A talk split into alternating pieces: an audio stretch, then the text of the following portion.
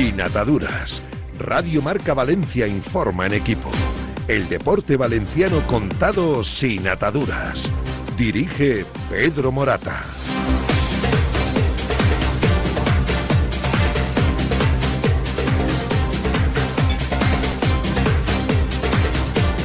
Muy buenas tardes, señores. Buenas tardes, bienvenidos a Sin Ataduras en Radio Marca Valencia. Son en este momento por nuestro reloj las 3 de la tarde y un minuto. Yo creo que nos va a llevar este programa de hoy hasta las 5 de la tarde. Esta es, esta es mi apuesta aproximada. Alex Alfaro, muy buenas tardes. ¿Qué tal, Pedro? ¿Cómo estás? Muy buenas. El saludo a Pascu Zamora, al frente de los mandos técnicos de audio de este programa de Radio Marca que emitimos a través del 98.7 de FM y 107.0 FM, la frecuencia de Radio Marca Gandía. Y saben que nos eh, pueden ver y escuchar a la misma vez a través de nuestro canal de YouTube de Sin Ataduras y a través de nuestro Twitter Sin Ataduras que estamos emitiendo el programa tanto en vídeo como en audio. Se queda grabado luego el programa en ambos formatos, tanto en YouTube como en Twitter, para poderlo ver eh, más tarde. Al frente de la realización de vídeo, nuestro buen amigo Carlos de Narea. Lo más importante de hoy no es la derrota del Valencia ayer 2-0 ante el Atlético de Madrid. Lo más importante en todo caso es que el Valencia sigue estando 16 puntos por encima de los puestos de descenso. Y eso nos permite eh, relajarnos en el ámbito deportivo y nos permite centrar nuestro rumbo, más aún todavía cuando venimos de un programa previo eh, de dos horas en el que la actualidad y la actividad deportiva, tanto del Valencia como del Levante, está ampliamente eh, analizada con nuestro compañero Javi Lázaro, nos permite centrar el rumbo en la parte social, poner el acento en la parte social. Por eso, para, para nosotros, para Sin Ataduras, que es un programa además semanal, y menos mal, y menos mal que es semanal, porque vaya ciudad, Ahora, me detendré en esto a explicar el término vaya ciudad, porque no lo digo con desprecio hacia la ciudad, ni muchísimo menos. Un servidor eh, habita y disfruta de esta ciudad, de sus placeres y, de sus mm, muchísimas alternativas positivas, eh, decenas, cientos que tiene la ciudad. Pero hay cada pelaje, hay cada pelaje, hay cada reparto de Sénecas que Dios nos coja confesados. No es, no va a ser lo importante hoy en Sin Ataduras la derrota ayer del Valencia 2-0, que es una derrota que se puede considerar lógica ante el Atlético de, Madrid. Mm, estaba más que cabreado Baraja. Eh, ¿Te fuiste a ver el partido a Madrid con el frío que hacía de Baraja estaba cabreado más que por la derrota, por la imagen del equipo. Ayer la imagen fue muy mala en el Metropolitano. Todos nos fuimos, incluido los más de 400 aficionados valencianistas que estaban en el Metropolitano, muy cabreados por la imagen que dio el Valencia. Ayer el Valencia no jugó, no compitió desde el minuto cero y ya cuando la segunda parte trató de recuperar después de la charla de, Baraja fue completamente insuficiente. Diferencia abismal y de distancias irreconducibles entre la plantilla del Atlético Madrid y del Valencia. Lo importante para Sin Ataduras de hoy, mm, lo más, lo más importante no es la presunta oferta de adquisición de acciones de Miguel Zorío a Peter Lim será un tema de tratamiento del programa, pero para nosotros no es lo más importante del programa de hoy.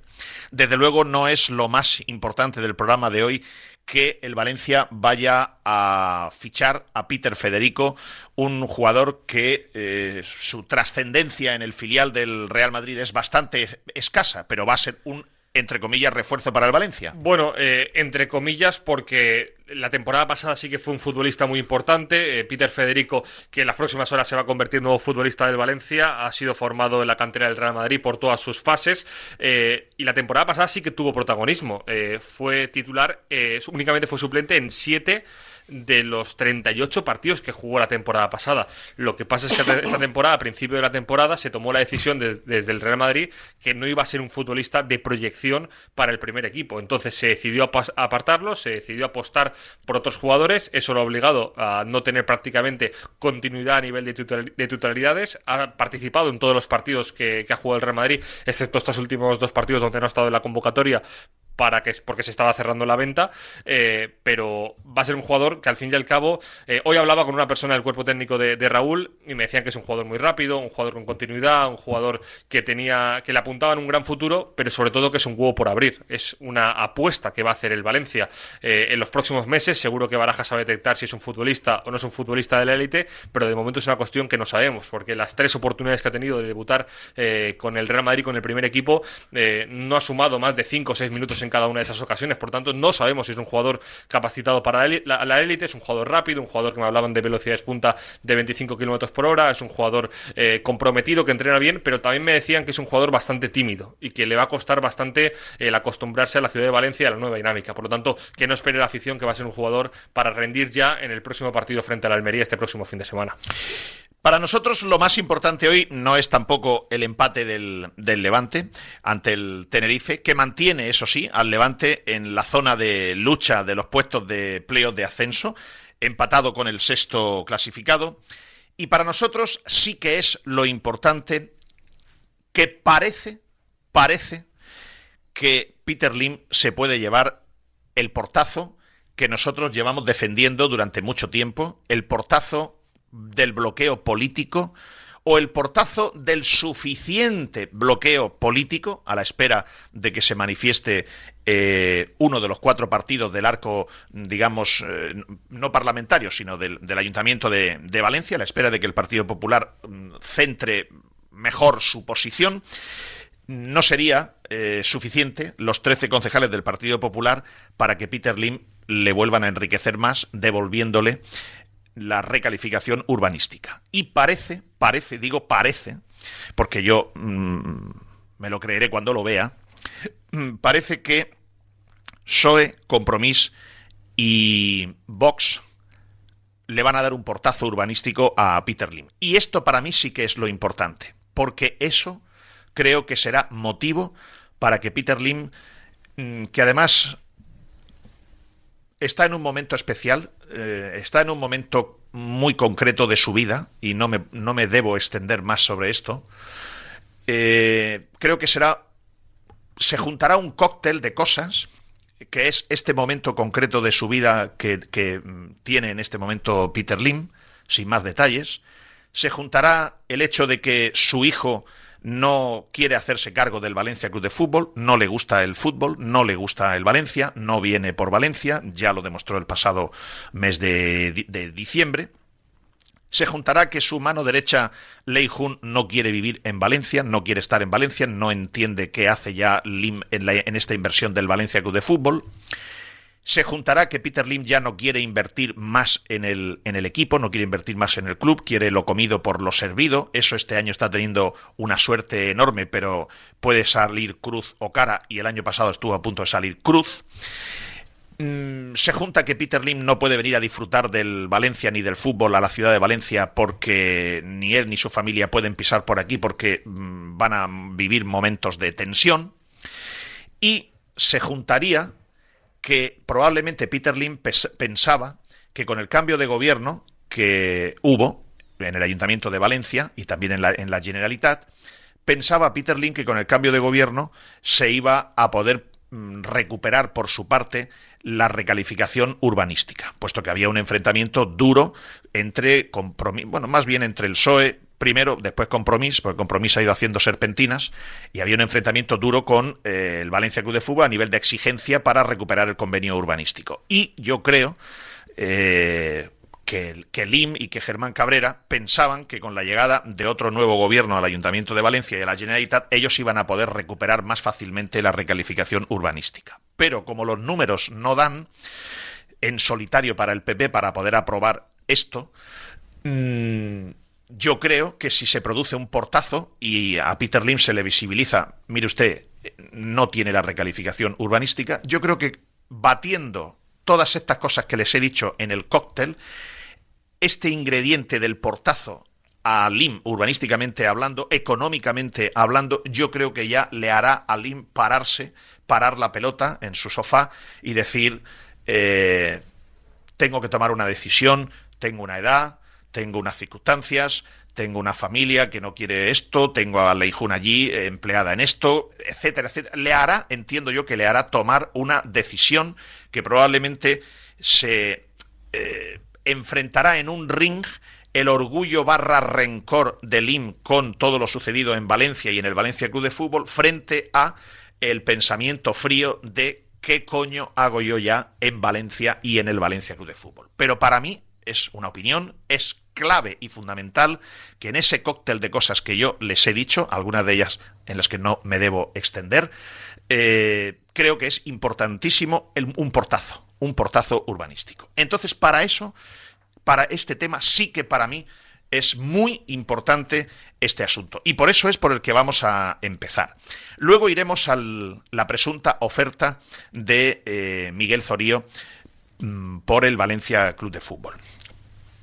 Y otra serie de cosas que han sucedido alrededor de esa noticia del pasado martes. Que a mí me hace exclamar,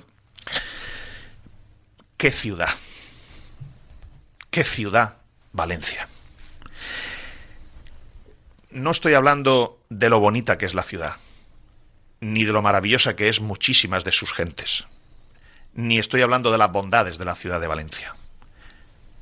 Ni estoy, no, no estoy hablando de eso. Estoy, estoy hablando de qué reparto de Sénecas hay en este vodevil y en esta obra de teatro cuando uno traduce, y es lo que voy a intentar hacer. Hoy esto es como un sin ataduras translator, como si fuera Google Translator, pero esto es sin ataduras translator de las cosas que han pasado desde el martes de la semana pasada hasta hoy mismo lunes, que me hace exclamar qué ciudad, qué reparto de Sénecas en esta obra de teatro diaria que vamos viviendo.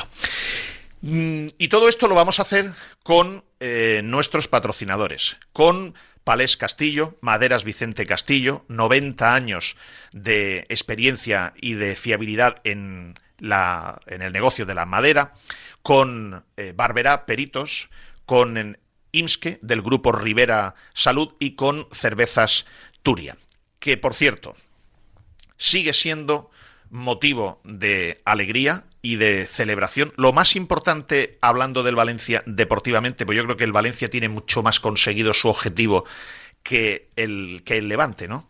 Y eh, por eso podemos estar tranquilos. Por eso, por eso, eh, no es noticia para mí que el Valencia se quede el 11 o el 14, el 9 o el 10. Eso no es noticia. La noticia es que Lim tiene una flor como una palmera allá donde la espalda pierde su casto nombre, de cuando ha empeorado y perjudicado la plantilla, el equipo responde mejor y deportivamente el equipo está mejor que la temporada pasada y con 16 puntos. Hombre, Osasuna está más o menos tranquilo con que no va a descender y está 10 puntos por encima del descenso. Imagínense el Valencia que está 16 por encima del descenso. Tendría que ser una segunda vuelta horrorosa para que esto no sucediera. Así que la, mejor cerveza que podemos descorchar, la mejor cerveza fría que podemos descorchar sacándola de nuestra nevera, la mejor cerveza turia fresquita que entronca con los raíces de la sociedad y del pueblo valenciano de la cerveza turia, es sin duda porque el Valencia está muy cerca, por no decir casi en la mano, conseguido su objetivo de no pasar apuros, de no tener un susto y de seguir un año más en Primera División. ¿Tienes un problema con tu seguro? ¿Necesitas asesoramiento con un siniestro con tu peritación? Relájate y llama a los profesionales. Llama a Barberá Peritaciones con más de 30 años de experiencia y un gran equipo de profesionales especialistas. Contacta con nosotros. Barberá Peritaciones en el 962 990 020 o en barberaperit.com. Palets Castillo, número uno de la fabricación de palets con madera sostenible en España. Nuestra implantación en Brasil nos hace exclusivos en la venta de madera de la mayor calidad a los cinco continentes. Palets Castillo, empresa del sector del embalaje en madera con más de 90 años de historia y experiencia. Patrocinador oficial de los equipos femenino y masculino del Club Deportivo Soneja. Descúbrenos en payetscastillo.com y en el 964 13 27 27 en Soneja, Castellón. ¿Conoces IMSKE? Es un hospital especializado en traumatología, rehabilitación, fisioterapia y medicina deportiva, muy cerca de la ciudad de las artes y las ciencias. Ah, y también abrimos sábados y domingos de 9 de la mañana a 9 de la tarde. Hospital Rivera IMSKE. Nos movemos contigo.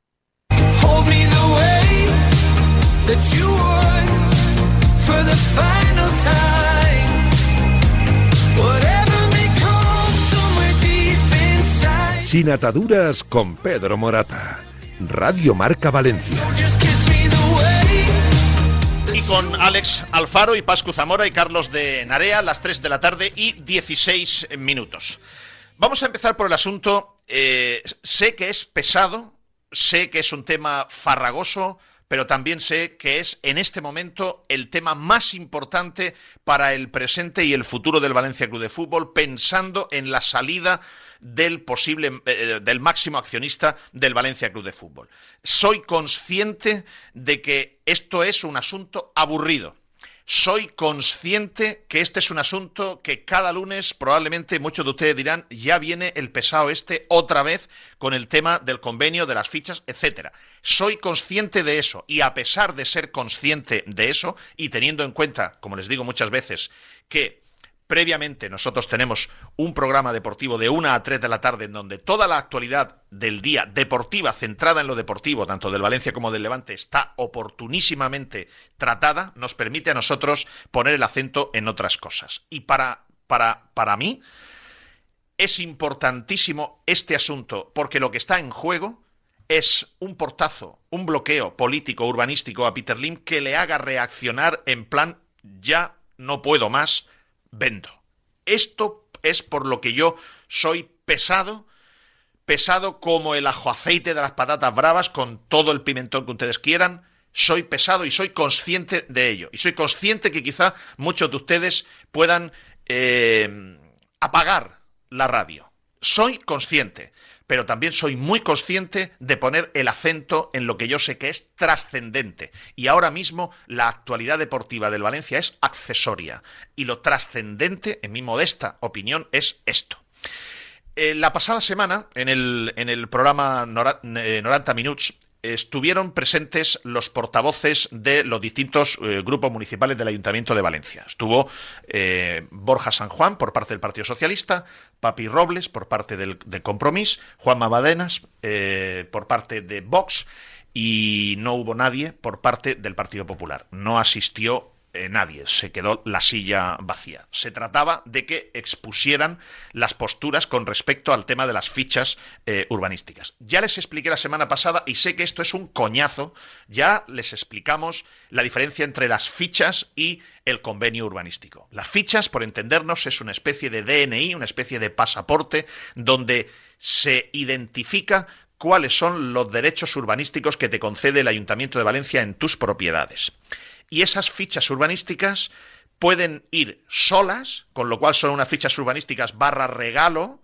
o las fichas urbanísticas pueden estar condicionadas a un convenio urbanístico en el que para que yo te haga un regalo urbanístico, tú me tienes que cumplir una serie de obligaciones. Llámese, me tendrás que avalar la finalización del estadio, bla, bla, bla, bla, bla, bla. Esto ya les expliqué que lo importante es que nadie quiera aquí colar por la puerta de atrás unas fichas urbanísticas en las cuales le devuelvan la recalificación y el diamante urbanístico a Peter Lim sin sujetar esas eh, esos regalos, ese dinero, ese valor urbanístico, sin sujetarlo, sin condicionarlo, sin garantizarlo. Y en esta ciudad yo creo que sabemos bastante ya de cómo no hay que hacer las cosas, de cómo no hay que dejar en el aire, como se dejó en la venta del Valencia Club de Fútbol, la finalización del estadio y otra serie de cosas que nunca se garantizaron bien, el famoso to procure, ya lo saben, no me voy a alargar en eso, y lo importante es que las se llamen fichas urbanísticas o se llame convenio urbanístico,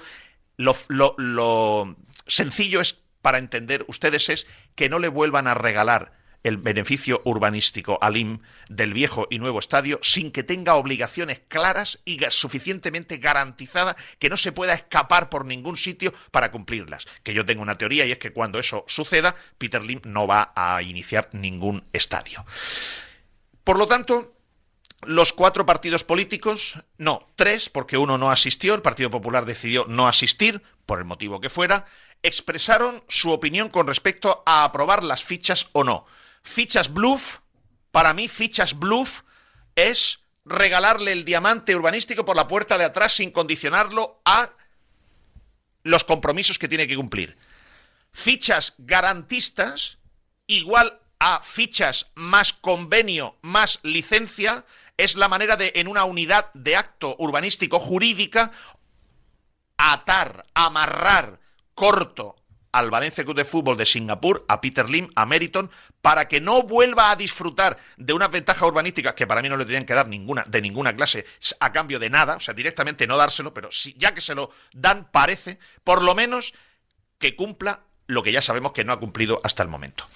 Eh, Alex, eh, hemos preparado un, mix de la postura de cada uno de, de ellos, de 3-4 minutos, para que se entienda. Les ruego que presten atención porque se comprometen las personas en cuestión. Sí, el debate es largo, el debate es de prácticamente una hora y media, pero había un tema eh, capital y es que, en teoría, las fichas se van a llevar al pleno de febrero y los partidos políticos deben ya empezar a encauzar cuál va a ser su postura al respecto y se deberían posicionar sí o no a favor de las fichas. Y la verdad es que los tres han sido bastante claros. Lo escuchamos.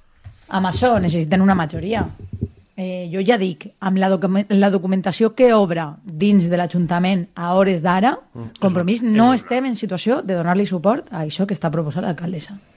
Um, perquè jo me fie de lo que hi ha dins dels registres de l'Ajuntament perquè les paraules ja estic molt cansada d'escoltar-les i, canviar, i, i veure com se va canviant d'opinió. Dit això, quina és la diferència per a nosaltres fonamental sobre allò que s'aprovava en aquest moment?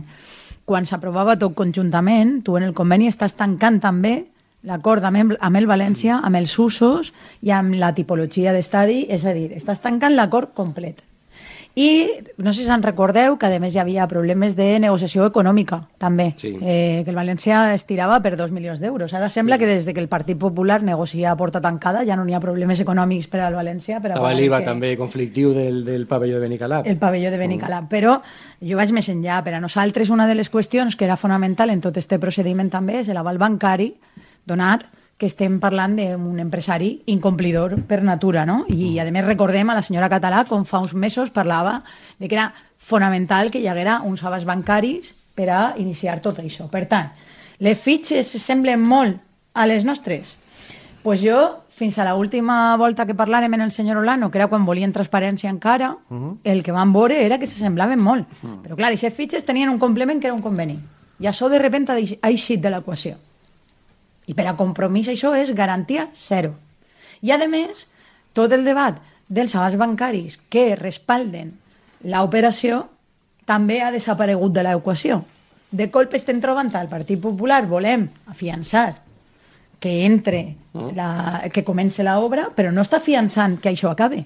Vale, pero Papi Robles ha dicho que Compromís votaría en contra. Borja, yo entiendo que, que, Vamos a ver, pero es que votaría en contra. Por supuesto, pero que ya no solamente eso, pero es que hay una cosa que yo de verdad quiero tener mi derecho a saber a qué me opongo. Correcto. Pero me parece, me parece demencial que estemos en una situación en la que hay un gobierno que no dice lo que quiere hacer, que van pasando los meses y no presenta un solo papel y que en teoría, cuando gobernamos nosotros decía que no es que estuvieran de desacuerdo con nosotros, pero que veía falta de transparencia, y ahora mismo nos tenemos que enterar de que el club insulta a la ciudad por escrito, porque accedemos a un expediente y podemos ver el documento, y que ante ese insulto la señora catalán no ha dicho nada. ¿Qué?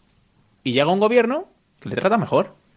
Y entonces ahora que tiene un gobierno que le trata mejor, un trozo. Hasta, bueno, tiene un, gobierno, bueno, ya, pero ya al final tengo que atender. Pero yo tengo que atender a, alguien. Para, para, para, para, para un momento. Eh, he escuchado ahí a Borja San Juan diciendo que tiene un gobierno que le trata mejor a Peter Lim y, le puedes dar para atrás 30 segundos, eh, Pascu, y me ha parecido que salta ahí, ¿no? Juan Badenas y dice, no, un trozo de gobierno le trata mejor. O sea, él se sale de la ecuación. Me ha parecido, ¿no? Ponlo otra vez, por favor estuvieran de desacuerdo con nosotros, pero que veía falta de transparencia, y ahora mismo nos tenemos que enterar de que el club insulta a la ciudad por escrito, porque accedemos a un expediente y podemos ver el documento y que ante ese insulto la señora catalán no ha dicho nada. ¿Qué? Y llega un gobierno que le trata mejor. Y entonces ahora que tiene un gobierno que le trata mejor, Un trozo. hasta, bueno, tiene un, gobi- un gobierno, bueno, ya, pero ya al final tengo que atender, gobierno. pero yo tengo que atender a, a alguien, me refiero, yo tengo que saber cuál es la posición del gobierno, si al final si tu posición es otra y la de María José es otra, pues al final entiendo que os tendréis que poner de acuerdo o no, pero yo quiero saber, No hay debate. quiero saber cuál es la posición del gobierno, pero entiendo que las personas al menos que van a negociar, porque son las personas que van a negociar, pues Solano, eh, eh, la alcaldesa y tal, tienen una posición que es más favorable a ellos, y por eso él se ve ahora con la posibilidad de apretar mucho más de lo que apretaba entonces. Y por eso está parada la situación. Porque cree que ha llegado gente que le va a dar más beneficios. A las fichas urbanísticas estas que no. A estas fichas no. A estas fichas y a otras cualquiera que sirvan para que el IMSS esté en el Valencia. Más claro el agua. Correcto. Por lo menos yo lo que quiero es que Peter Lim desaparezca del control del accionariado del Valencia Club de Fútbol. Yo prefiero que el Valencia juegue la UEFA, la Champions y todo lo demás a que tengamos dos partidos ridículos del Mundial. Por tanto, el que la excusa sea que tengamos un estadio para el Mundial como razón para darle las fichas o renovarle el convenio o renovarle la licencia me parece un gran error. Y por otra parte es que creo que además hay un error político grave dándole la licencia para que sea el INE el que construya el estadio porque si ha incumplido ya, ¿por qué tenemos que pensar que va a cumplir ahora? Espera, es que eh, aún a- para llegar ahí hay mucho terreno. ¿Sabes qué pasa? Que cuando se caduca la Juan. hay una cosa que se cuenta poco y es que vamos a un régimen transitorio. Y en ese régimen, es- esto es, un, es aburridísimo, me refiero, pero hay un régimen transitorio que quiere decir que cuando pasa un determinado tiempo, un plazo de dos años, él puede hacer sin fichas lo que le dé la gana. Es decir, ir a un régimen donde prácticamente no hay limitaciones.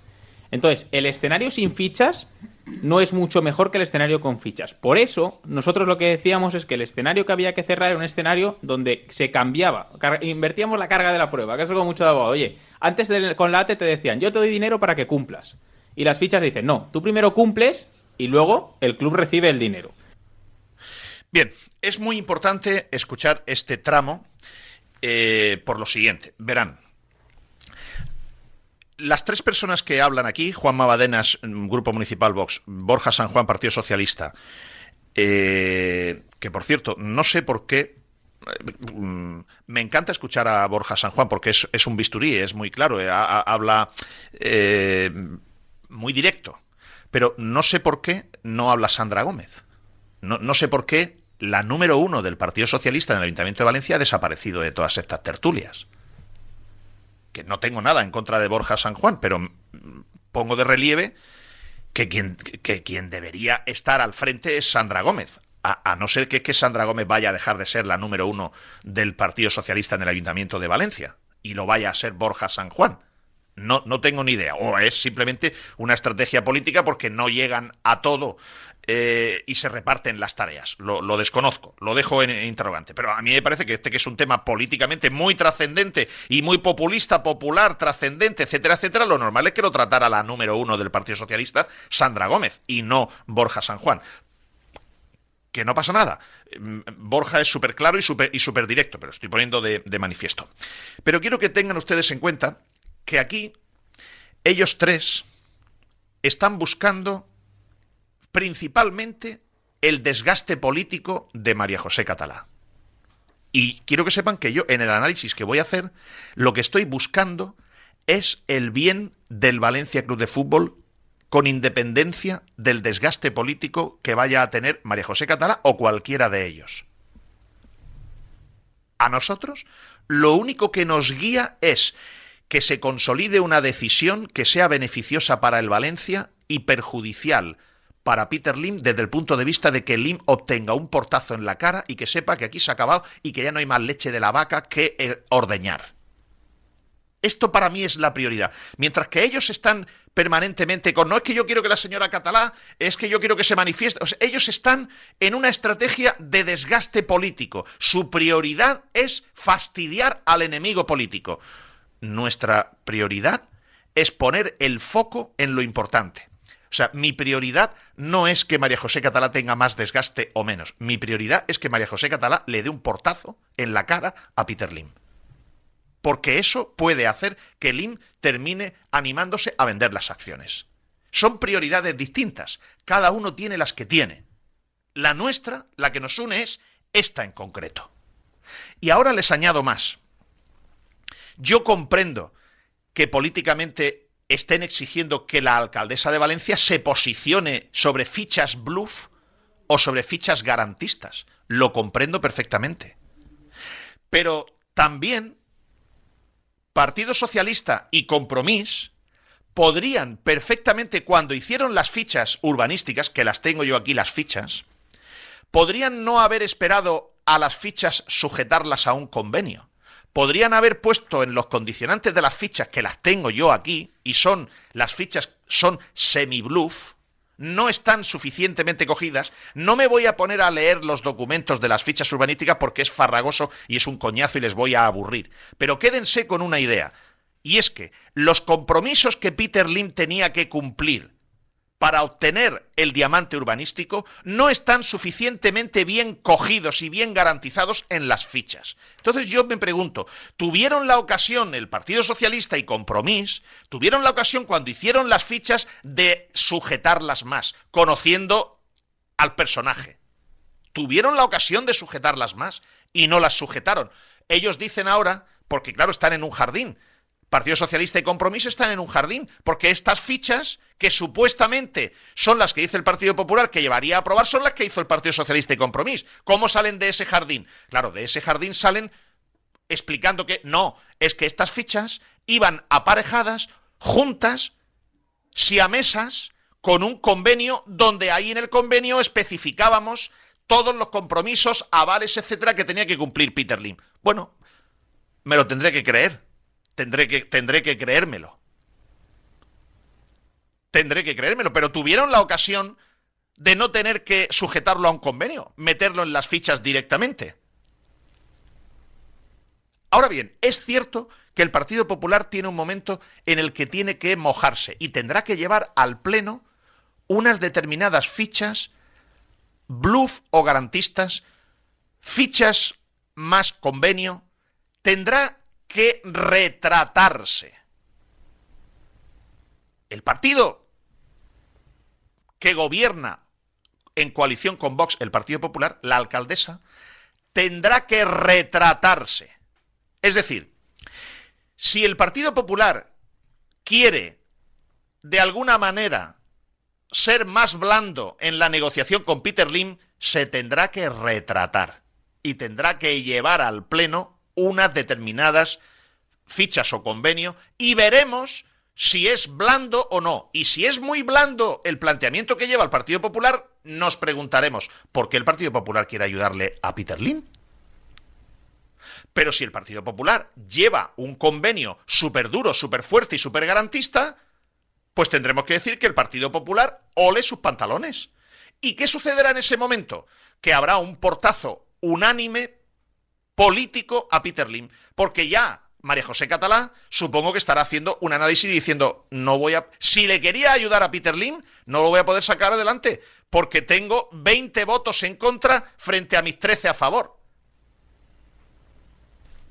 Por eso, la semana pasada, a mí me resultó llamativo que en vez de, en vez que el Partido Popular hiciese un posicionamiento público, yo leí un tuit de mi buen amigo, querido amigo, Eduardo Esteve, jefe de deportes de Onda Cero, hermano del jefe de prensa del Partido Popular en el Ayuntamiento de Valencia, José Manuel Esteve, donde Eduardo Esteve, y no José Manuel Esteve, sino Eduardo, hizo un tuit público diciendo, hola PSOE, hola Compromís, pero si las fichas urbanísticas son las que aprobasteis vosotros que seguramente es el posicionamiento del Partido Popular. No lo sabemos hasta que no lleven las fichas al, ayuntamiento. A lo que a ese tuit, estoy haciendo desinataduras translator, a lo que a ese tuit le contestó Borja San Juan del Partido Socialista. Fíjense, o sea, Borja San Juan termina contestándole a un compañero de los medios de comunicación de Onda Cero que es hermano del jefe de, de prensa del Partido Popular. No es que Borja San Juan le contesta a un concejal del Partido Popular.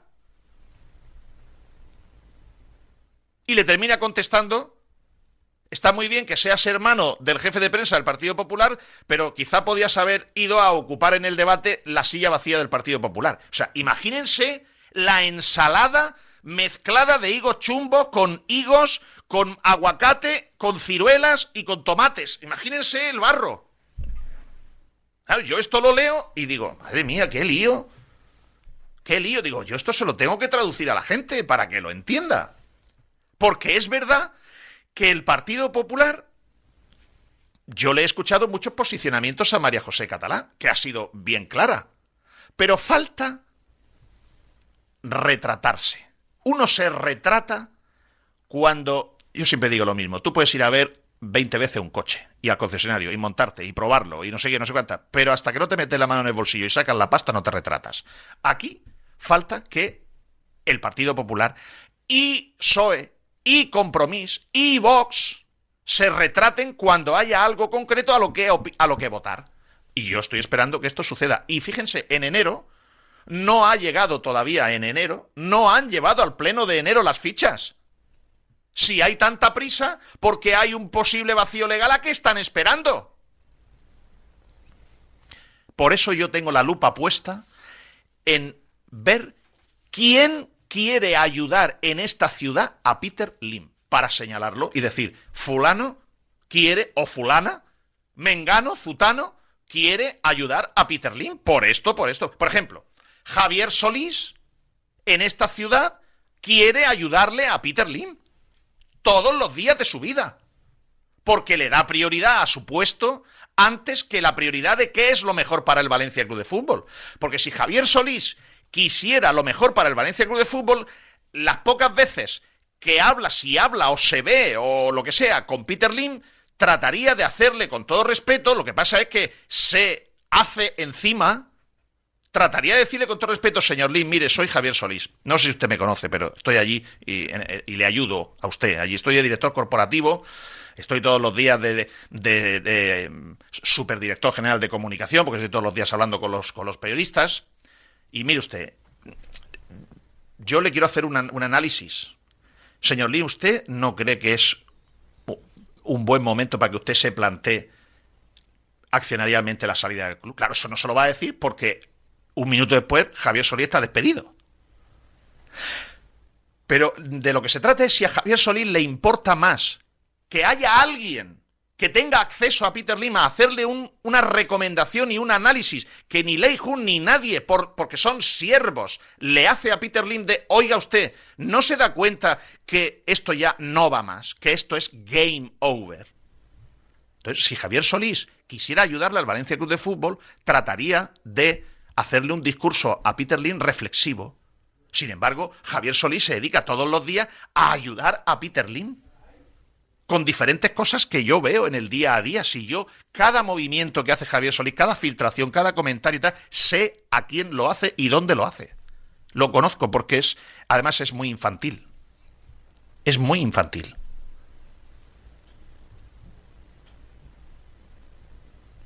Y yo quiero saber en esta ciudad, quiero retratar a los que quieren ayudar a Peter Lim, que no es lo mismo que ayudar al Valencia Club de Fútbol. Y otra cosa. Vuelvo otra vez a explicar que hay un discurso placebo que me han hecho a mí, y sabe perfectamente quién me lo ha hecho, un alto cargo político del Partido Popular en el Ayuntamiento de Valencia, al que conozco más de 20 años.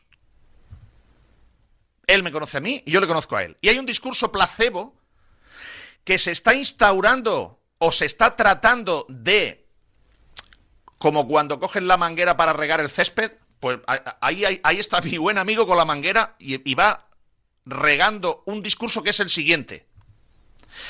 Que Peter Lim ya ha vendido el club, pero es necesario reanudar las obras. Y para eso tenemos que darle el convenio, porque el nuevo comprador, una vez que se reanuden las obras y tenga el convenio, el nuevo comprador le pagará a Lim y Lim se irá pero el Blin ya ha decidido irse, pero tenemos que darle el convenio para que reanude las obras. Y ese discurso placebo, si no me lo demuestran, conmigo no cala. Pero hay con quien sí cala. Y yo, a quien le cale ese discurso, me gustaría simplemente preguntarle que le demuestre la fuente del Partido Popular, del Ayuntamiento o de quien sea, que le demuestre cómo tienen ellos garantizado que si se recupera el convenio urbanístico para Peter Lim, ¿cómo tienen ellos garantizado que Peter Lim va a vender las acciones o las ha vendido? Es que me pongo a hablar de esto y veo el gol, el balón ya que va a la escuadra y veo la lanza de Orso Way que viene para ellos. Es que cada vez que hablo de esto tengo la imagen clara en, la cabeza. Y recurrentemente, recurrentemente aparecen noticias asociadas a que, oye, que si recuperan el diamante urbanístico Peter Link, vende y se va. Discurso placebo. Es un cebo. Conmigo no cala. Salvo que me demuestren que eso es así. Si no, hay alguien que está haciendo discurso de lobby y de placebo para generar un ambiente en la ciudad favorable a que tenéis que entender que hay que darle el convenio urbanístico a Peter Lynn porque es la única manera de que se vaya y seremos capaces de caer otra vez. Y no tendremos vergüenza ni dignidad, seremos capaces de caer otra vez. Explicado esto, que para mí es lo importante el tema de las fichas urbanísticas, y explicado cómo está la situación, vamos a hacer un alto en el camino y ahora vamos a la presunta oferta de Miguel Zorío con la firma de alguien que no es cualquiera. Este no es Víctor Vicente Bravo. No. Antonio Ainat no es Víctor Vicente Bravo. Ahora, lo que no entiendo yo es qué hace Antonio Ainat en este teatrillo. Después de pausa. ¿Conoces IMSKE? Es un hospital especializado en traumatología, rehabilitación, fisioterapia y medicina deportiva, muy cerca de la ciudad de las artes y las ciencias. Y trabajamos con las principales aseguradoras médicas. Visita nuestra web imske.com y consulta nuestras coberturas. Hospital Rivera IMSKE. Nos movemos contigo. Palets Castillo, número uno de la fabricación de palets con madera sostenible en España. Palets Castillo es uno de los cinco mayores productores de palets de Europa. Nuestra implantación en Brasil nos hace exclusivos en la venta de madera de la mayor calidad a los cinco continentes. Palets Castillo, empresa del sector del embalaje en madera con más de 90 años de historia y experiencia. Patrocinador oficial de los equipos femenino y masculino del Club Deportivo Soneja. Descúbrenos en paletscastillo.com y en el 964 13 27 27 en Soneja, Castellón.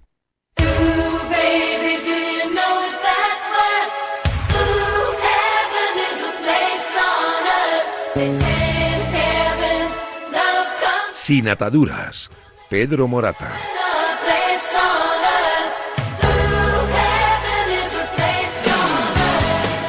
Las 3 de la tarde y 43 minutos. Les quiero explicar primero de todo una cosa.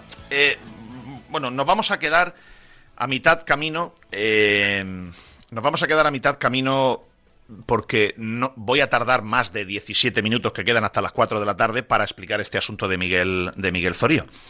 Entonces, mm, aprovecho para decirles que eh, los que lo estén escuchando por, por radio, eh, a partir de las 4 de la tarde lo pueden eh, seguir escuchando no en el 98.7 FM ni en el 107.0, sino que lo pueden escuchar y ver a través del canal de Sin Ataduras en, di- en directo en este momento o a través de Twitter, lo pueden seguir viendo y escuchando. Y si no, ya luego lo escucharán en, en el podcast.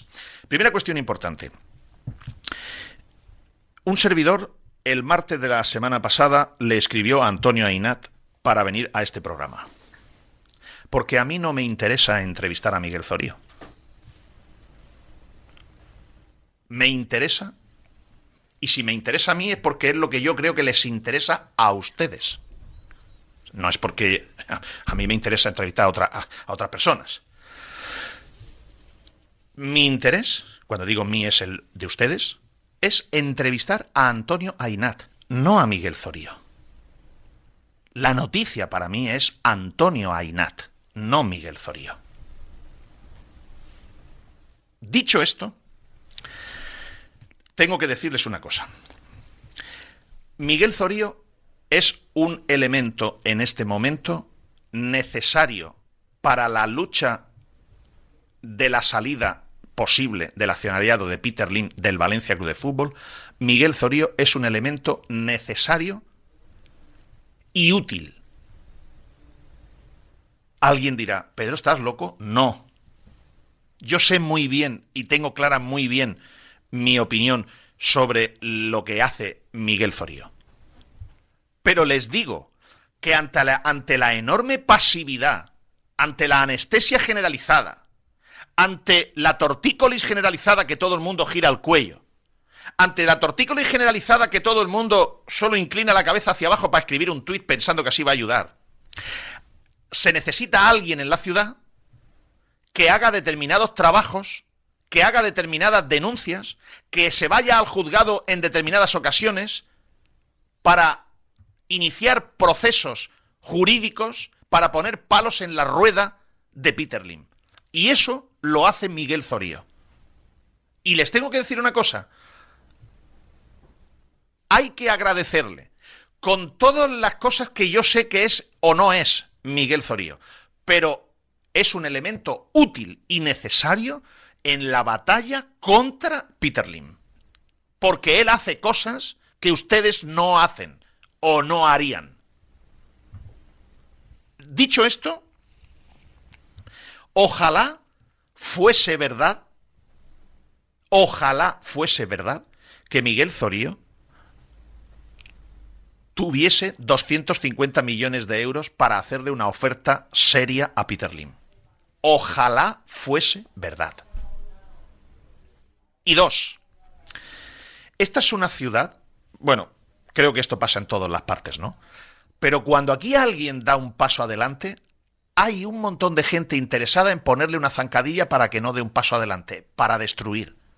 Unos por interés, otros por envidia, otros porque no le cae bien, otros porque lo he intentado yo y a mí no me ha salido y no lo va, no lo va a hacer este. Y eso en esta ciudad sucede. Sucede. En Murcia también, en Águilas también, en Gandía también, en Logroño también. Pero yo es que hablo aquí en Valencia, estoy preocupado ahora mismo de este problema, de Valencia, estoy preocupado de este problema.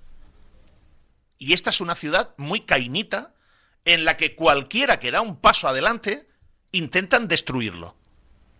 Es verdad que hay que mirarle la matrícula y si es una mangarrufa, hay que identificarla. Por supuesto. Miren, yo nunca me he creído que Miguel Zorío tenga nada sólido ni firme para poder hacer una oferta de compra a Peter Lim. Sí que sé que Miguel Zorío ha llamado y recorrido cielo y tierra para tratar de tenerlo. Me consta pero yo nunca me he creído porque nunca he visto. Porque cuando uno tiene alguien que pone 250 millones de euros para intentar comprar el Valencia a Peter Lim, no lo cuenta. Por si se rompe la operación. ¿Ustedes saben la comisión que cobraría el que sea? El que sea. O los que sean. Una consultoría o una Imagínense lo que gana un intermediario de un contrato de un futbolista. Contrato de un futbolista de 20 millones de euros en 5 años, su intermediario gana un millón de euros, el 5%. ¿Saben ustedes de una operación de compra-venta de una cosa de 300 o 400 millones de euros? El gabinete o la consultoría o el intermediario o los intermediarios, los honorarios muy justos y vamos. O sea, ¿o acaso usted que me está escuchando, si usted consiguiera traer 400 millones de euros para que el señor Lim venda el Valencia Club de Fútbol, ¿no estaría usted más que justificado que usted cobre unos honorarios por haber traído un comprador para el Valencia Club de Fútbol?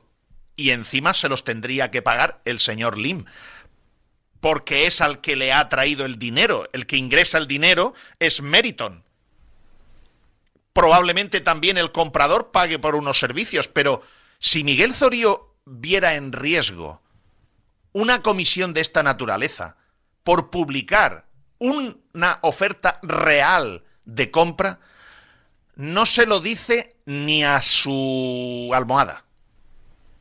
Primera cuestión. Miguel Zorío viene de aquella asamblea con Vicente Soriano al lado y el sobre o la carpeta diciendo lo hemos conseguido, hemos conseguido un comprador para las parcelas del viejo Mestalla. Y, nunca supimos qué había dentro del sobre. Ahora bien, ahora bien, hay una diferencia. Aquí hay una diferencia. Y es que Miguel Zorío ha conseguido un documento con cara, ojos y nombre y cifra. Y hay una diferencia más importante, y es que el documento lo firma un señor que no es un cualquiera.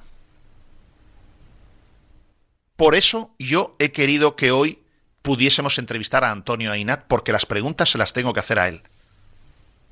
Pero ha rehusado venir y ahora explicaré por qué ha rehusado venir. Antonio Ainat no es ningún piernas. Antonio Ainat es un señor con una credibilidad solvente, que me he preocupado de saberlo esta semana, una enorme credibilidad y solvencia de gestión durante decenas o, una, más de una década en la gestión de fondos de inversión y en la obtención de rentabilidades altas para sus inversores. Antonio Ainat no es ningún cualquiera. Y Antonio Ainat ha firmado una carta, ahora me meteré en qué dice la carta, porque lo importante es leer qué dice la carta.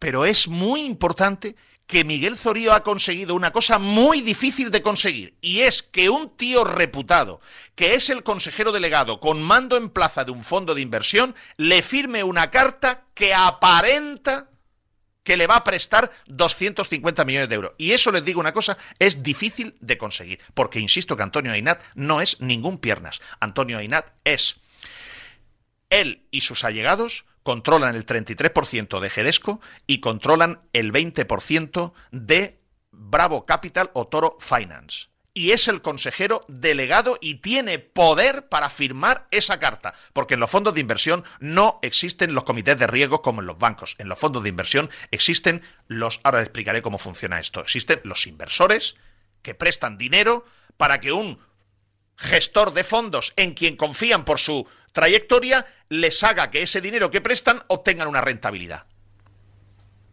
Esto es Antonio Ainat. Y Antonio Ainat tiene una solvencia y no en ningún piernas en el mercado financiero español. ¿De qué se conocen Antonio Ainat y Miguel Zorío?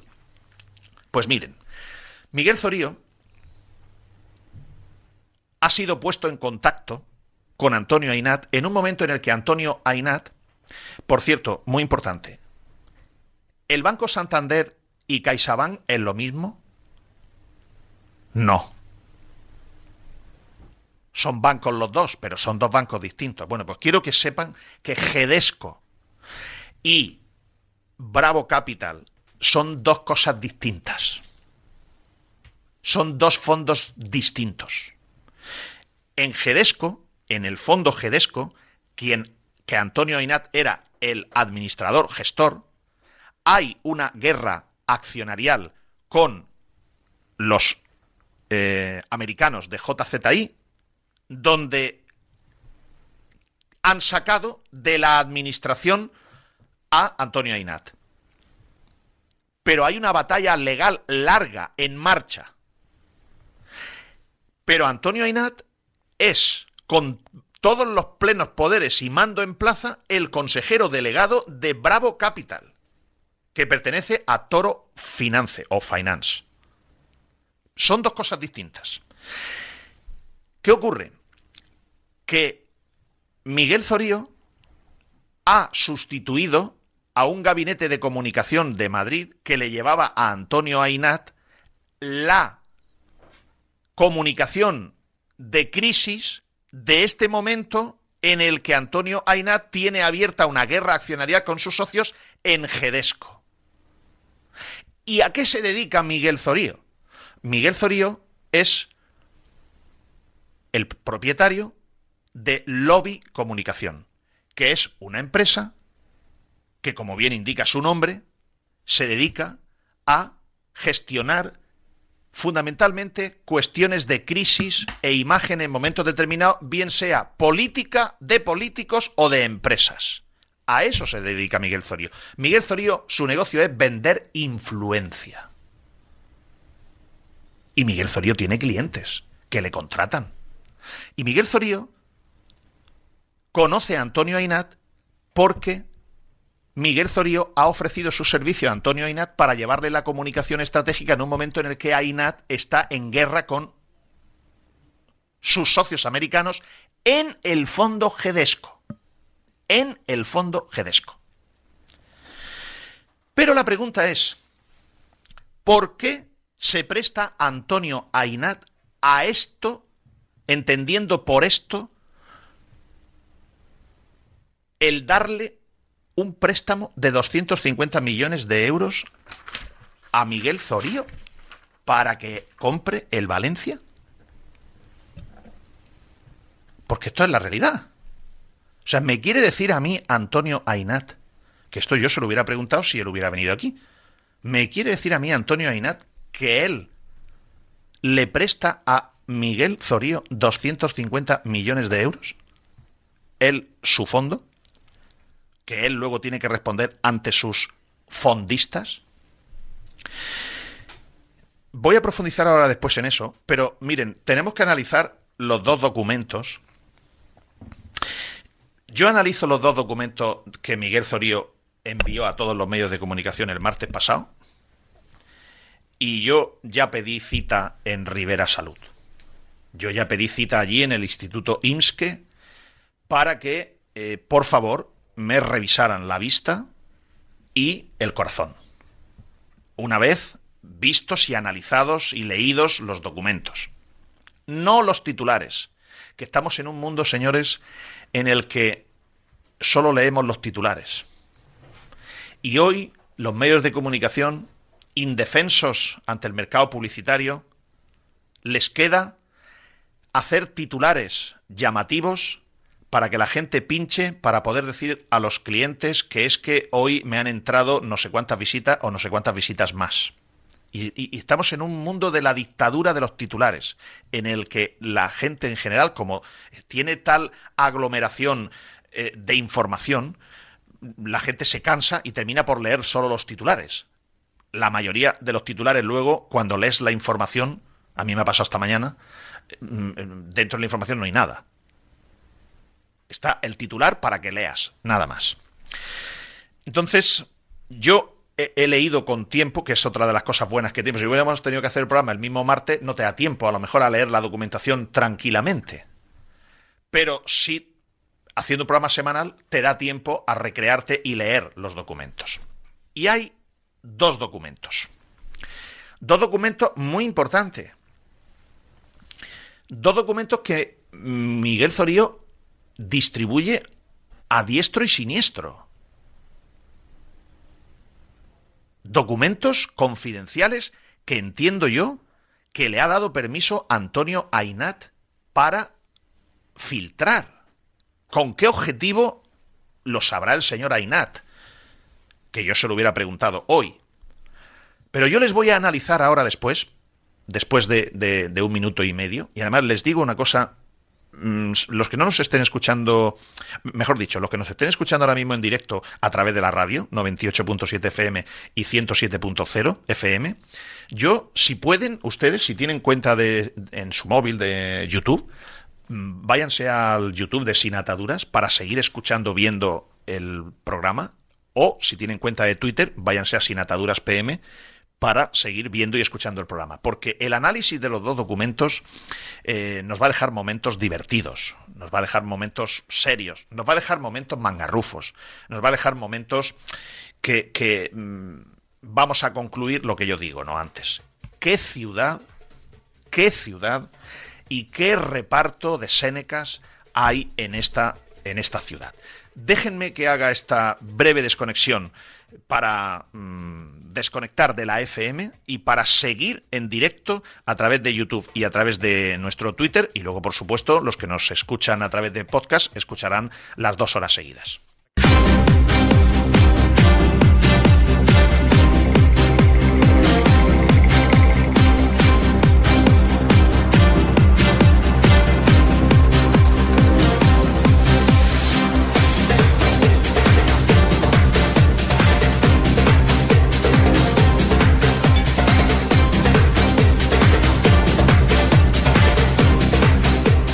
Las 4 en punto de la tarde, estamos en Sin Ataduras de Radio Marca Valencia con eh, Palés Castillo, Maderas Vicente Castillo, con IMSKE del grupo Rivera Salud, Hospital especializado en medicina del deporte, Valencia Basket y Levante Unión Deportiva tienen externalizados sus servicios médicos a IMSKE, con Cerveza Asturia y con Barberá Peritos. Les voy a hablar del primer documento. Alex, sería interesante, aunque esto ya se ha mega mm, publicitado, y nosotros el martes pasado tomamos la decisión de no... Eh, miren, quiero que para a futuro, eh, siempre, bueno, en, en, mi trayectoria profesional siempre me ha gustado hacer esto, ¿no? Cuando, no sé, cuando hay un medio de comunicación que sale e informa y dice, eh, el Valencia Club de Fútbol le ha hecho una oferta a Haaland, ¿no? Nosotros, Alex y yo, lo miramos, lo analizamos, tal. Si concluimos que esa información no es cierta, o nos, nosotros no lo tenemos claro y no estamos seguros, bien porque no es cierta y lo hemos comprobado, o bien porque no lo tenemos claro y no estamos seguros, no informamos.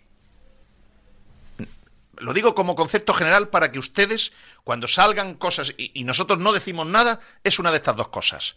O lo hemos mirado y mm, no hay nada o no lo sabemos con seguridad. Y nos podemos equivocar, porque puede ser que la noticia sea cierta y nosotros no hayamos tenido la capacidad de poder enterarnos o de poder saber si es cierta o no. Nos podemos equivocar, pero la responsabilidad es mejor si ante una cosa que tú crees que no es verdad o que no la tienes clara, no informas. Si confirmamos que el Valencia le ha hecho una oferta a Haaland y esa información la ha dado mmm, Diario Marca, por hablar de un medio nuestro, pues Diario Marca ha informado de esto y hemos confirmado por nuestra parte tal cosa y citamos la fuente. Esto es una manera de proceder, equivocada o no, pero quiero que ustedes la conozcan. Lo digo porque muchas veces, y me alegra, porque nos hacen un poco como de la prueba del algodón. Oye, ha salido esto, ¿es verdad? Oye, ha salido lo otro, ¿es verdad? Oye, ha salido esto, ¿es la opción oro? Oye, si nosotros no decimos nada, es porque o no hay nada o no lo tenemos claro. Bien, Alex, sería importante que publicáramos el documento, el de Bravo Capital, porque es del documento del que yo voy a, voy a hablar ahora. Y ese documento está en inglés, pero ahora después lo traduciremos a, español, a castellano, en, en la traducción. Primera cuestión. Es un documento donde Bravo Capital de Toro Finance, firmado por Antonio Ainat, consejero delegado, mmm, comunica a quien lea dicho documento que Miguel Zorío dispone de una línea de financiación de 250 millones de euros para tratar de adquirir el Valencia Club de Fútbol, pero con matices, que es lo importante. Primera pregunta. ¿Antonio Ainat tiene capacidad para poder firmar ese documento y para poder comprometerse? Sí. Antonio Ainat tiene capacidad, es el consejero delegado y tiene capacidad para comprometerse y firmar ese documento. Sí. Ahora bien, les voy a leer lo que dice el documento en castellano. El documento dice, en Madrid, a 2 de diciembre, a quien le interese, Estimados señores, nos dirigimos a usted en nombre de Toro Finance para manifestarle formalmente nuestro compromiso de financiación. Compromiso de financiación. De don Miguel Zorío Pellicer o de la empresa o entidad designada por él hasta por la cantidad de 250 millones de euros. Este compromiso financiero estará disponible a partir de la fecha de emisión de esta carta y permanecerá vigente hasta el 22 de diciembre, el día de la lotería, de 2028. ¿No el día de la lotería? Sí. El, ojo a esto, el uso de los fondos está sujeto a las condiciones pactadas entre ambas partes y la aprobación final del crédito. Esta es la clave de la carta. Es decir, no hay nada. El uso de los fondos está sujeto a las condiciones pactadas entre ambas partes y la aprobación final del crédito. está supeditada. Ya, ya no tienes nada. Solicitud que incluirá la presentación de la documentación requerida de acuerdo a los procedimientos internos de la empresa. Esta carta pretende servir como un documento formal que certifique nuestro financiamiento, compromiso y puede ser utilizado en cualquier negociación o transacción relacionada con la adquisición de acciones del Valencia Club de Fútbol por don Miguel Zorillo Pellicer o la empresa o entidad por él designada. No dude en contactarnos, o sea, esto es para quien lo lea, supuestamente Peter Lim. No dude en contactarnos para cualquier aclaración adicional o para discutir términos y condiciones específicos de la financiación propuesta, para que conste en la fecha y lugar ut supra Toro Finance, firmado Antonio Ainat Eknes. Esto no es nada sólida, no es nada sólido. Y les voy a hacer un ejemplo. Miren, donde pone Toro Finance, vamos a cambiarlo por Ole Morata Finance. Y donde pone Bravo Capital, vamos a cambiarlo por Flamenco Capital. Me, voy a convertir yo en prestamista. Y he creado una sociedad que se llama Flamenco Capital. Que es. eh, está, eh, depende de Ole Morata Finance. Y ahora le voy a preguntar a Alex Alfaro.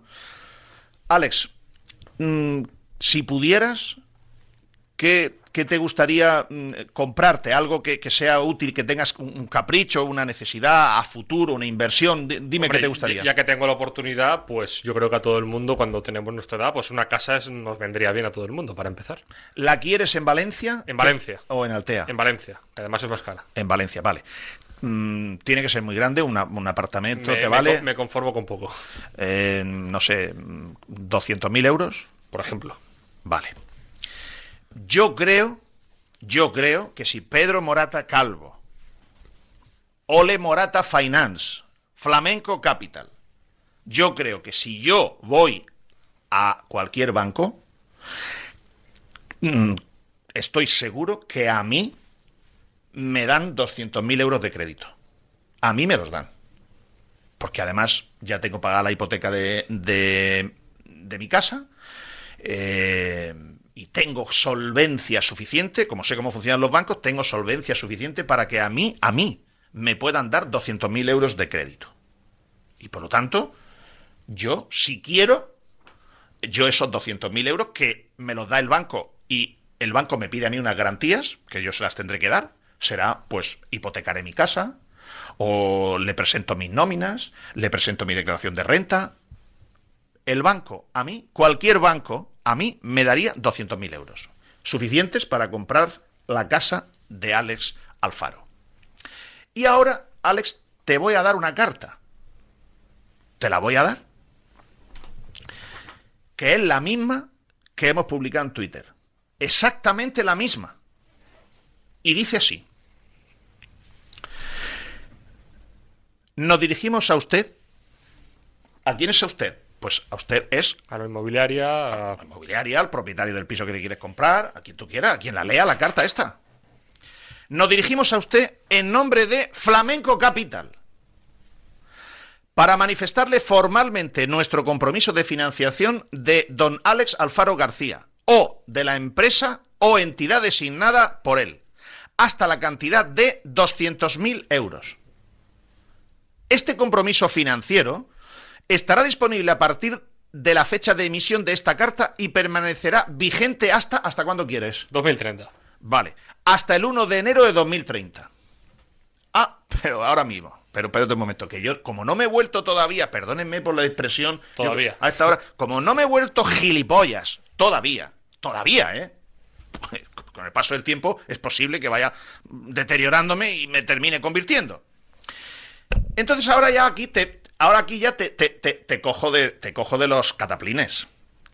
El uso de los fondos está sujeto a las condiciones pactadas entre ambas partes y a la aprobación final, que incluirá la presentación de la documentación requerida de acuerdo a los procedimientos internos de la empresa. Es decir, tú le podrás enseñar a la inmobiliaria o a quien sea, pero tú los 200.000 euros no los tienes. Hasta que tú no cumplas una serie de cosas que yo te pediré para darte los 200.000. Y que ahora mismo desconozco. O, o los conoces, pero no los hemos puesto en la carta. Los conoces, pero no los hemos puesto en la carta. Porque tú no me digas que no quedas bien tú con esta carta si vas a ver a tu novia. Desde luego. ¿Eh? Le enseñas la carta. Oye, mira, Olé Morata Finance, Flamenco Capital. Oye, yo no soy como Antonio Ainás, yo no puedo firmar 250 millones de euros, pero 200.000 euros yo los puedo firmar. Yo puedo firmar 200.000 euros. Ya, ya los firmé en su día y los pagué. Han pasado 25 años. Ya, yo mi hipoteca de 25 años ya la he terminado. Terminé en diciembre del año pasado. Continúo. Esta carta pretende servir como un documento formal que certifique nuestro financiamiento, compromiso y puede ser utilizado en cualquier negociación o transacción relacionada con la adquisición del apartamento por don Alex Alfaro o la empresa o entidad por él designada.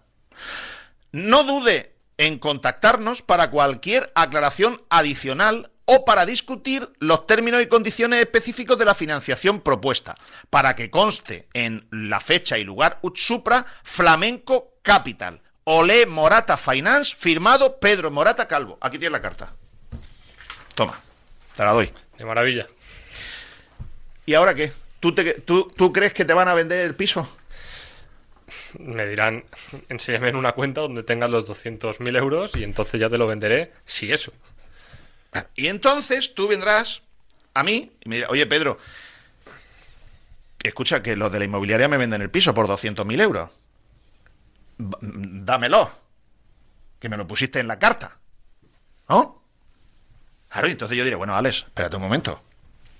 Vamos a ver cómo me va a devolver los 200.000 euros. Vamos a negociar. Déjame el parrafico, por favor. El parrafico este, claro. Este parrafico. El uso de los fondos está sujeto a las condiciones pactadas entre Alex y yo y la aprobación final del crédito, que incluirá la presentación de la documentación requerida de acuerdo a los procedimientos internos de la empresa, la empresa mía. Pues entonces yo te voy a decir, bueno, Alex, mira, vamos a hablar en serio. ¿Tú me vas a poder devolver los 200.000 euros? Depende de las cuotas, depende de cuántos años. Es decir, yo creo que Miguel Zorío no puede devolver 250 millones de euros. Complicado. Y miren, yo no puedo devolver un millón de euros. Dos millones de euros. Yo no los puedo devolver. A 20 años, dos millones de euros yo no los pido, no los firmo, no los puedo devolver. En este momento, Alex García, en este momento, que tiene muy, muy, joven, en este momento, muy difícilmente, Alex Alfaro puede devolver 200.000 euros en 20 años. Y muy difícilmente yo le voy a dar a Alex Alfaro 200.000 euros, salvo que acudimos aquí a este parrafito. Los 200.000 pavos, Alex, están sujetos a las condiciones pactadas entre ambas partes y la aprobación final del crédito, que incluirá la presentación de la documentación requerida de acuerdo a los procedimientos internos de la empresa. Entonces ahora, para darte los 200.000 pavos, para que tú vayas a comprarte el piso de verdad, y el señor que te vende el piso no se pase por el arco del triunfo este papel, tú y yo tenemos que negociar. Y entonces yo te diré, oye Alex, mm, escucha, para darte los 200.000 euros, eh, me quedo con la garantía del piso. Porque si, si no me pagas, por lo menos me quedo con la garantía del piso. Pero te diré, pero tío, mm, a ver si cuando yo tire a vender el piso vale menos de 200.000. Y te he prestado 200.000 pavos y yo saco la venta al piso y me dan 140 por él y he palmado 60.000 euros, menos lo que me hayas podido pagar en cuotas. Entonces te diré, dame una garantía suplementaria. Pedro, te doy el coche. Eh, Alex, el coche... 10.000 euros. mm, pff, no es suficiente. Y además no necesito yo un coche. Ya tengo uno. Y además lo vendo. No me vale. Eh, Pedro, mm, pues escúchame, no me pague. todos los meses. Ya, pero Alex, si ¿de qué vas a comer? ¿De qué vas a vivir? ¿Cómo vas a pagar el alquiler mientras tanto? Tal, o sea... mm, ah, Oye, que 200.000 pavos es mucho. Entonces, me dirás tú, ya, pero Pedro, entonces... No, Pues sé. no, hay acuerdo. No, bueno, te puedo yo decir. eh, ¿Tu padre tiene alguna casa a su nombre? ¿Tiene alguna tierra a su nombre? ¿Tiene X? Y tú me, a lo mejor me puedes, no, no entremos en detalle, ¿no? Pero me puedes decir, sí, pues tenemos una casa, tenemos una finca con olivos. Vale. Una con naranjos. Vale. Vamos a tasarla. Porque, claro. Venga, ya la hemos tasado. Mira, me quedo con una de naranja y otra de olivos. En garantía. 200.000 pavos. Y entonces yo en ese momento tengo que decidir. Yo creo que si le doy los 200.000 euros a Alex, probablemente me voy a tener que quedar con la casa, Con los olivos. con los olivos y con los naranjos. ¿Verdad? Quiero unos olivos y quiero unos naranjos. Claro, entonces yo en este momento en mi vida mm, me, me- me- me- me viene a mi bien comprarme un apartamento donde Alex se lo quiere comprar y pues hombre, si el apartamento resultara que es de activos mm, tóxicos de la Sareb y el apartamento tiene un valor de 300.000 euros y yo digo, oye, pues a las malas, si no me lo paga, pues yo vendo, la- vendo el apartamento y, y- y- y me saco 100.000 euros de beneficio. O 50.000 o 20.000. Pero claro, lo normal entonces no sería que Te, una... te la juegas. Me la juego. Y entonces yo digo, o sea, me la voy a jugar yo a que Miguel Zorío no me devuelva los 250 millones de euros y entonces me convierto yo, si es que Peter Lim me hubiese vendido el Valencia, me convierto yo en el dueño del Valencia Club de Fútbol. O sea, me convierto yo en el dueño del apartamento de Alex, de los olivos y de los naranjos y del coche de Alex. Y yo no me podré quejar porque yo diré, pues sí, pues sí, pues sí es que eh, es que yo ya lo sabía que esto podía pasar.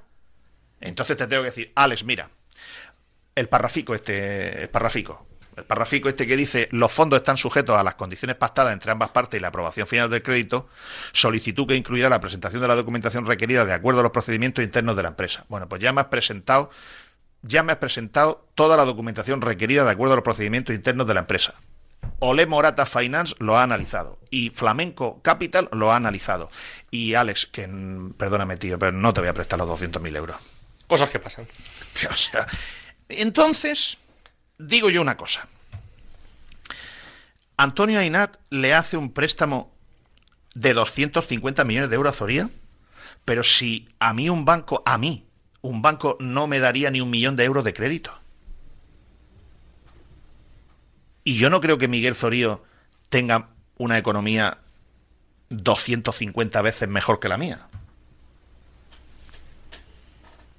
¿Cómo Antonio Ainat firma esta carta? Porque si no devuelve, claro, estos 250 millones, teóricamente que Peter Lynn dijera que sí, es que sacas a la venta las acciones y tú supuestamente sacas los 250 millones de euros repartiéndolo entre la afición y tal y coges esos 250 millones y los devuelve a Antonio Ainat.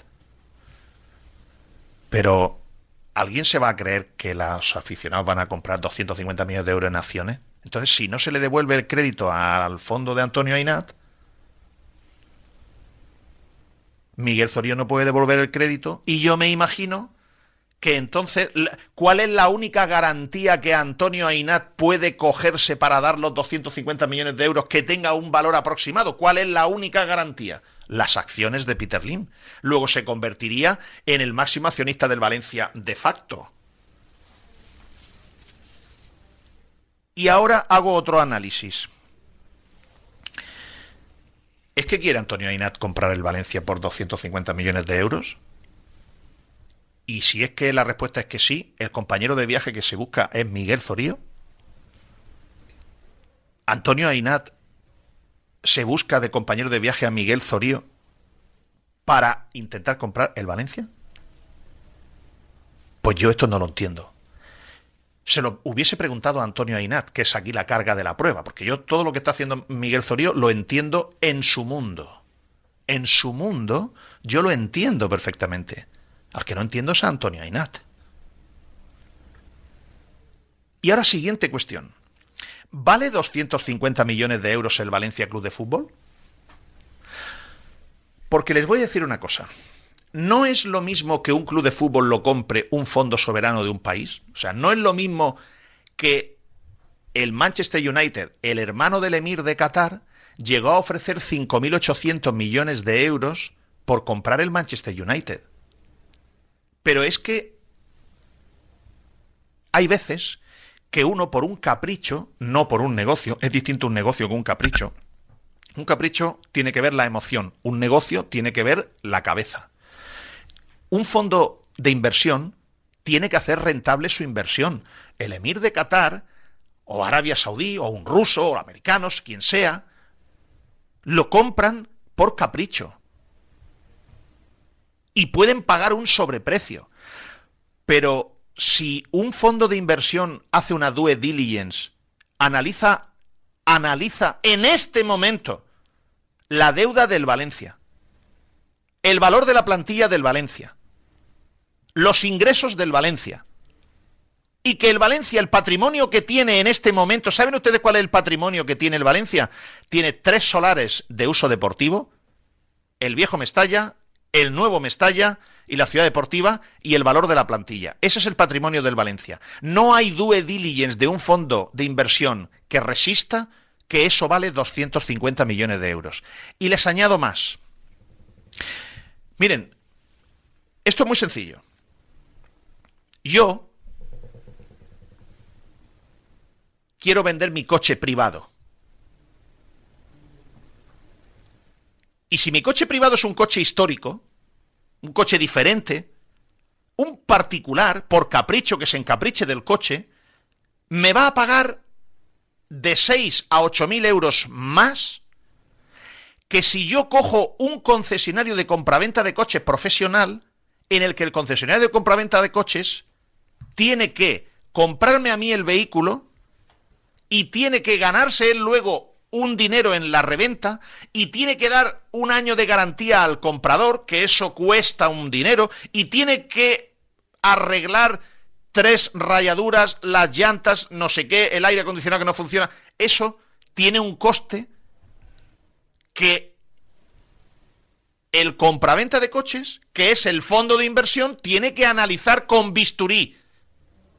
Y a mí me va a pagar por mi coche histórico 7 u 8 mil euros menos que si me lo compra un particular directamente, porque el particular entra en la emoción. El particular no entra en, en, en el negocio. Pero un compraventa de coches sí entra en el negocio.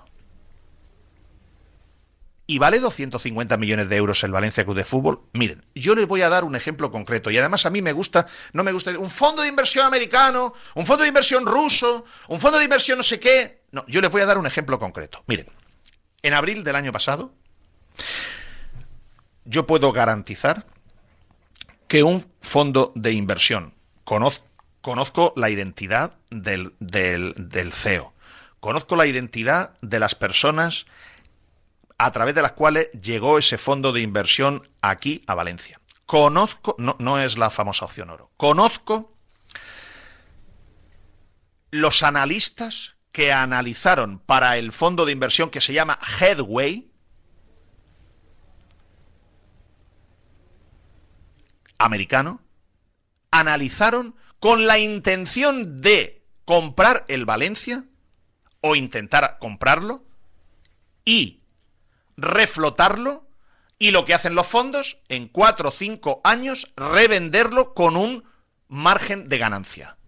Cuando analizaron las cuentas del Valencia, el fondo Headway dijo, no podemos entrar en esta operación con la carga de deuda que tiene el club, con la necesidad de inversión que necesita el club para, para poder optar a rentabilizar la venta del suelo del viejo Mestalla y, la torre del nuevo Mestalla si se recupera la, um, el diamante urbanístico, la valoración urbanística, y dijeron que no.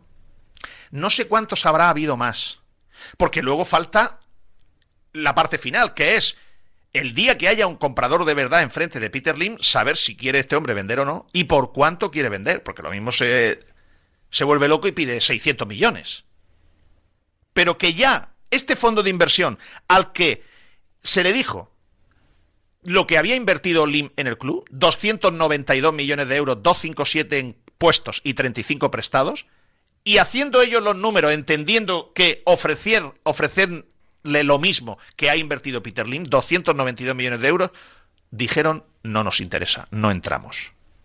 Y he nombrado un fondo de inversión concreto.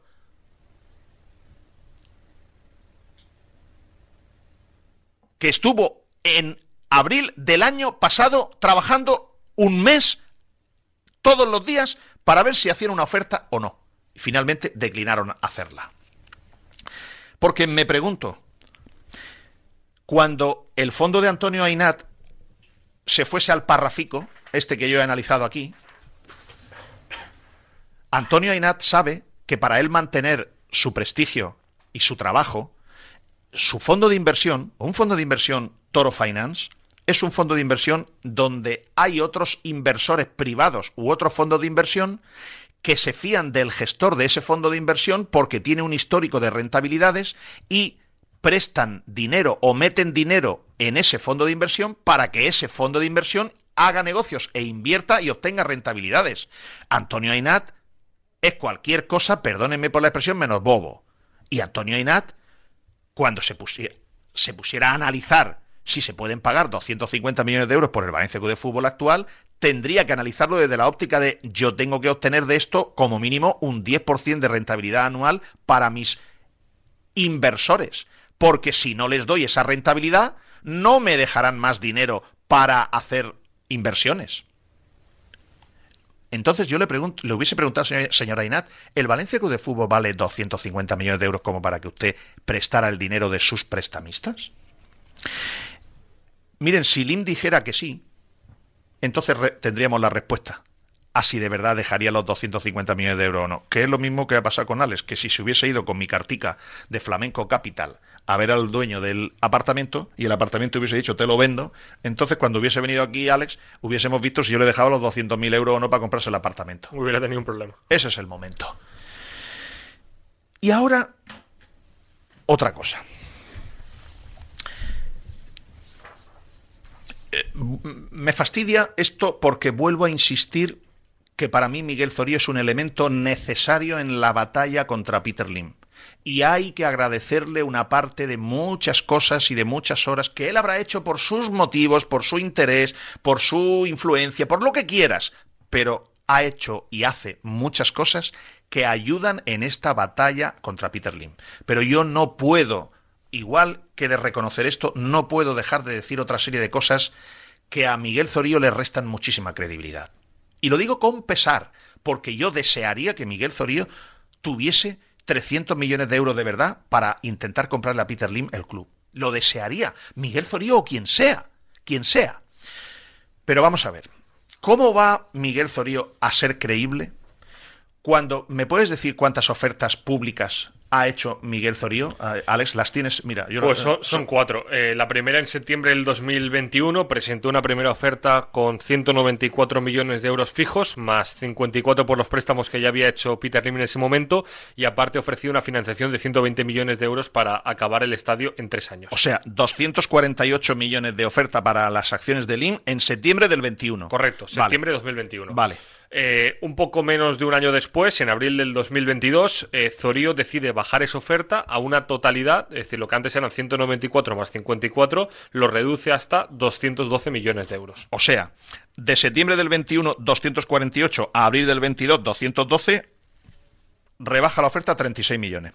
La oferta, ¿eh? esto de la oferta con, con, una fila de comillas. Eh, en ese momento dio de tiempo a Peter Lim para contestar o aceptar la oferta hasta final de año y ya anunciaría que en el caso de que en el año 2023 presentara una nueva oferta sería bastante inferior. Y en julio de 2023 hace público una oferta de 94 millones de euros, misma cifra que pagó Peter Lim en el año 2014. Y, o, sea, perdona, de abril del 22 a julio del 23, que es un año y tres meses después, baja la oferta de 202, la oferta con, una fila de comillas, baja la oferta de 212 a 94.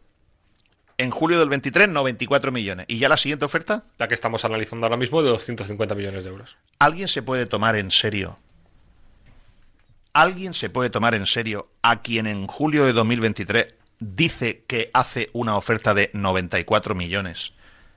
Hace una nota de prensa que tengo aquí en mi mano. Miguel Zorío rebaja a 94 millones su oferta por las acciones de Peter Lim. El vicepresidente sostiene que la nefasta gestión económica del club está desplomando el valor de las acciones y el club está en la UCI financiera garantizando pagarés con el crédito para el nuevo estadio. La oferta más que nunca estará condicionada a una due diligence. Zorío no se fía del, estadio, del estado real de la sociedad tras caducar la ATE, no poder firmar un nuevo convenio urbanístico, el fracaso deportivo y la desconexión social. Y entonces, la misma persona que en julio del 23 le da la extrema unción al club y dice, te hago una oferta, oferta con una fila de comillas, por 94 millones, la misma persona de julio del 23, 94 millones, a enero del 24, mejor dicho, diciembre del 23, o sea, de julio a diciembre del 23, pasa de 94 a 250 millones, o sea, lo que valía en julio del 23, 94 millones, cinco meses después, 250, no es serio no es serio, no te lo puedes tomar en serio. Y yo desearía tomármelo en serio. Hay otra variable y es que yo creo que con todo, no sé, el, nivel de daño o molestia, molestia quizá más que daño, que, que Peter Lim recibe de Miguel Zorío, pues probablemente Peter Lim le vendería el club a cualquiera menos a un inversor que trajera Miguel Zorío a no ser que su cuestión de interés financiero dijera a mí me da igual quién la traiga, yo lo que quiero es el dinero. Pero para mí la gran pregunta de todo esto es ¿por qué se presta a este teatro financiero Antonio Ainat? ¿Por qué se presta a este teatro una persona reputada como Antonio Ainat? Yo le he pedido por dos veces una entrevista al señor Ainat. Y el señor Ainat me ha dicho que por política de confidencialidad de la empresa no hacen comentarios. ¿Hola? ¿Hola? ¿Por política de confidencialidad? Pero si han hecho pública toda la documentación. ¿Qué coño confidencialidad? A lo que responde Ainat. Los clientes pueden hacer el uso que quieran, nosotros no.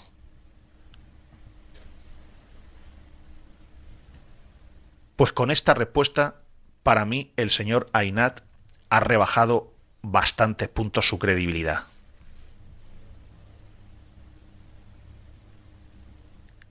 ¿Cómo puede Antonio Ainat, reputado financiero, permitir que se utilice su nombre en todo este teatro? Quizá lo ha hecho conscientemente porque tenga un interés y yo no alcanzo a entenderlo y, puede ser que mi torpeza o mi cortedad de miras no acierte a entender los motivos por los que este hombre ha dejado que se utilice de esta manera su nombre y lo ha autorizado.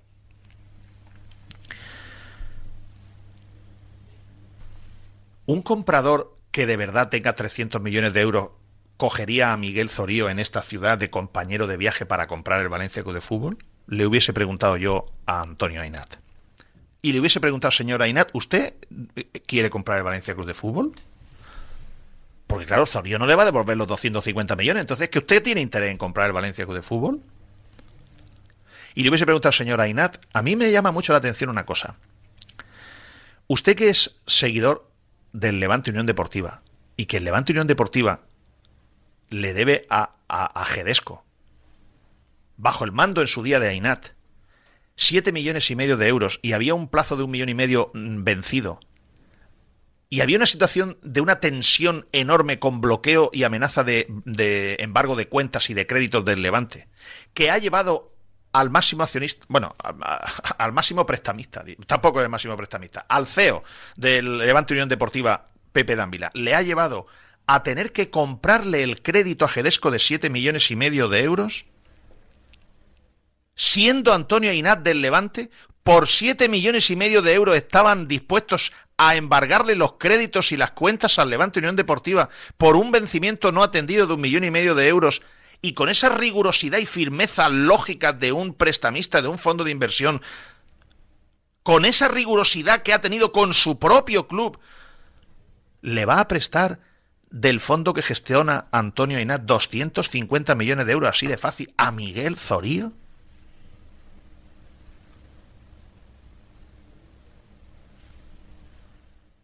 o sea, ¿qué ciudad? ¿Qué reparto de Sénecas? ¿Qué ciudad, Dios mío?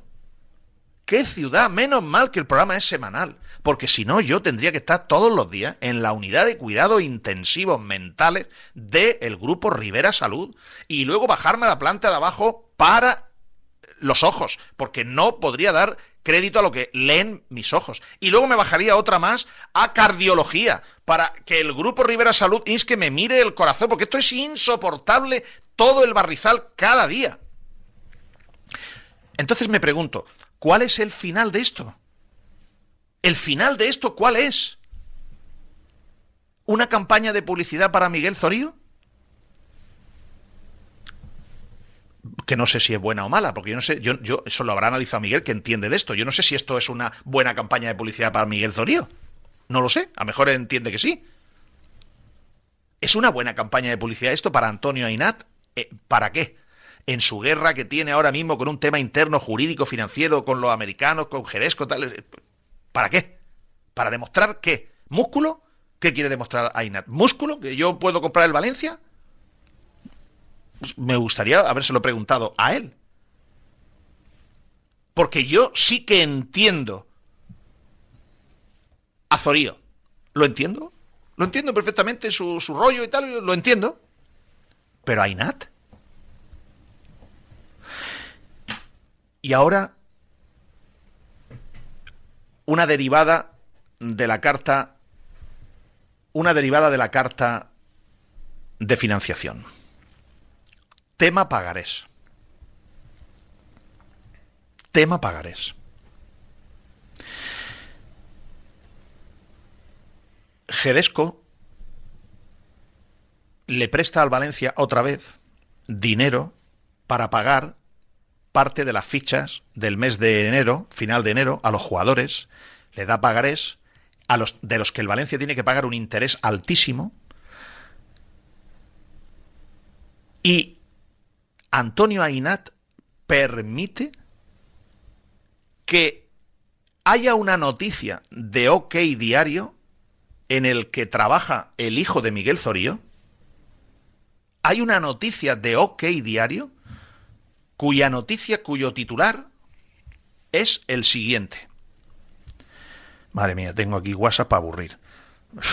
Ahora me tengo que acordar yo de dónde está la noticia. Está, un, un segundo. Vamos a ver. Estoy en directo. Esto, es radio en directo. Sí, efectivamente. Aquí está. La tengo aquí. Miguel Zorío y Antonio Ainat salvan al Valencia del impago a su plantilla. El fondo de inversión de Ainat financia la oferta de compra de 250 millones del vicepresidente de Valencia. Bravo Capital ha firmado un acuerdo cercano a los 8 millones de euros por el que los jugadores cobrarán con pagaré la parte de su ficha. Zorío le pidió a Ainat que ayudara al Valencia una denuncia de los jugadores podría llevar al club a la segunda división.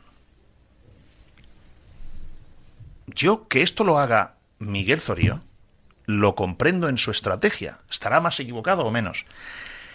Pero Antonio Ainat, reputado financiero en el mundo financiero español, que yo les digo a ustedes que Antonio Ainat no es ningún piernas, que Antonio Inat es un señor con un enorme prestigio y con una solvencia demostrada de dar altas rentabilidades a sus inversores, que Antonio Ainat se preste a esta mangarrufa monumental de hacer una noticia de que gracias a Miguel Zorío los jugadores van a cobrar y el Valencia no corre peligro de descender a segunda división y que se deje Antonio Ainat utilizar su nombre, me defrauda enormemente.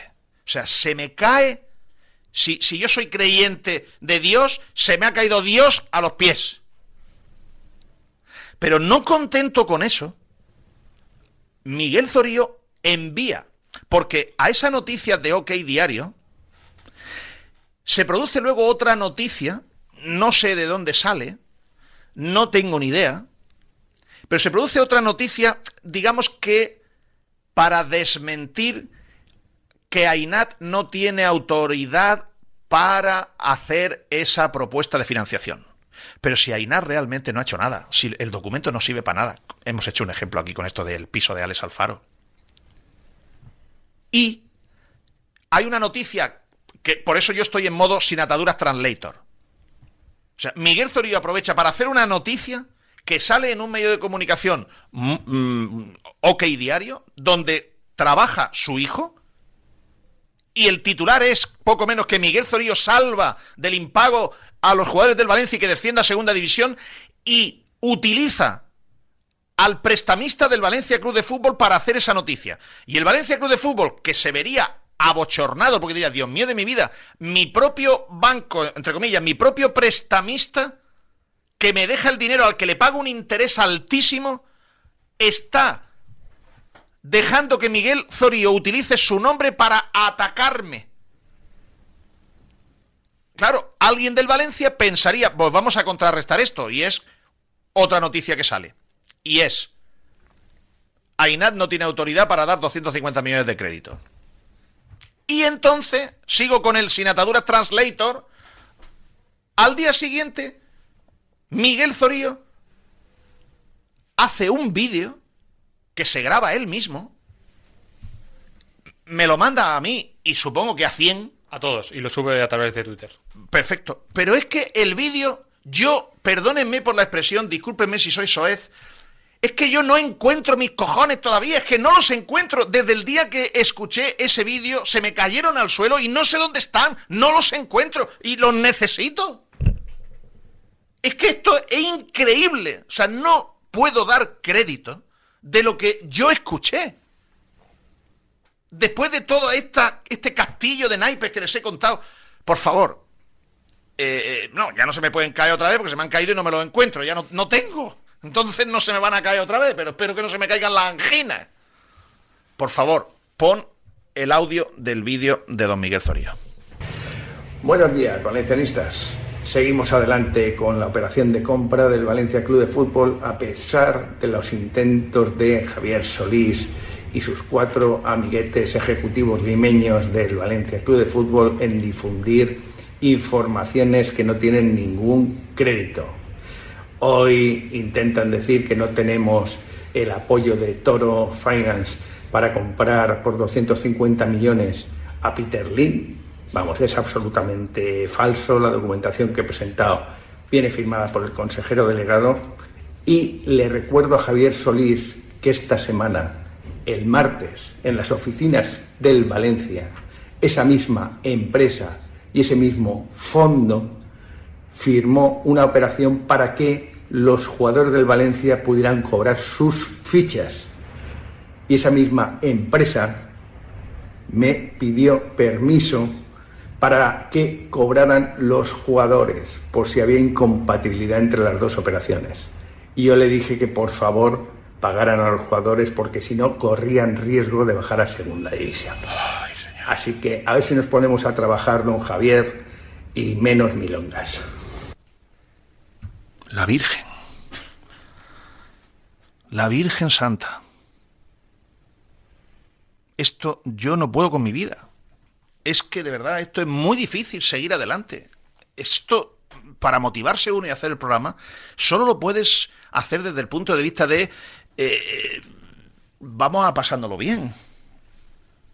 O sea, resulta que Miguel Zorillo termina dándole la vuelta a esto de manera que es que el prestamista de 250 millones de euros le pide permiso a Miguel Zorío para dejarle 8 millones al Valencia para que cobren los jugadores y no haya denuncia y no descienda a segunda división. Tócate los huevos. Hostia, es que perdonen. O sea, estoy desatado. Eh, estoy desatado, esto es muy soez la, terminología que empleo, pero es que es una manera cercana de llegar a ustedes. Por favor, eh, por favor, por favor. Puedes poner otra vez el corte, que es que habrá gente que habrá dicho, no, no, eso con inteligencia artificial habrán hecho como con Biden, que, le han puesto las palabras en su boca y no es verdad, será inteligencia artificial, que te juro que no. Eh, Pascu, por favor, ¿puedes ponerme el corte otra vez? Eh, de Miguel Zorío y presten por favor atención. Déjame el micrófono abierto para que yo avise de cuándo viene el momento, el minuto de oro, el, el, segundo de oro, que es el momento. Me han pedido permiso, la Virgen Santa. Ponlo. Buenos días, valencianistas. Seguimos adelante con la operación de compra del Valencia Club de Fútbol a pesar de los intentos de Javier Solís y sus cuatro amiguetes ejecutivos limeños del Valencia Club de Fútbol en difundir informaciones que no tienen ningún crédito. Hoy intentan decir que no tenemos el apoyo de Toro Finance para comprar por 250 millones a Peter Lynn. Vamos, es absolutamente falso. La documentación que he presentado viene firmada por el consejero delegado. Y le recuerdo a Javier Solís que esta semana, el martes, en las oficinas del Valencia, esa misma empresa y ese mismo fondo Ojo. firmó una operación para que los jugadores del Valencia pudieran cobrar sus fichas. Ojo. Y esa misma empresa me pidió permiso para que cobraran los jugadores por si había incompatibilidad entre las dos operaciones. Y yo le dije que por favor pagaran a los jugadores porque si no corrían riesgo de bajar a segunda división. Así que a ver si nos ponemos a trabajar, don Javier, y menos milongas. Miren, lo que hay incompatibilidad es con mi forma de ser y la actualidad del Valencia. Es incompatibilidad manifiesta. O sea, y además me, es que, claro, encima me cuesta los cataplines. No los encuentro desde el día que escuché esto. Miren si, miren si estará débil el Valencia Club de Fútbol. Miren si estará pasota Peter Lim. Miren si Peter Lim le importa un pimiento todo. Que si yo soy Peter Lim y tengo 5.400 millones de euros que dice Forbes que tiene de fortuna o de patrimonio, y yo soy el dueño del Valencia Club de Fútbol, y tengo aquí a un prestamista que me ha prestado 8 millones de euros para pagar pagares de los jugadores del Valencia y que está dejándose utilizar su nombre para publicitar una oferta de 250 millones de euros y para decir que gracias a Miguel Zorío no denuncian los jugadores y descienden a segunda división.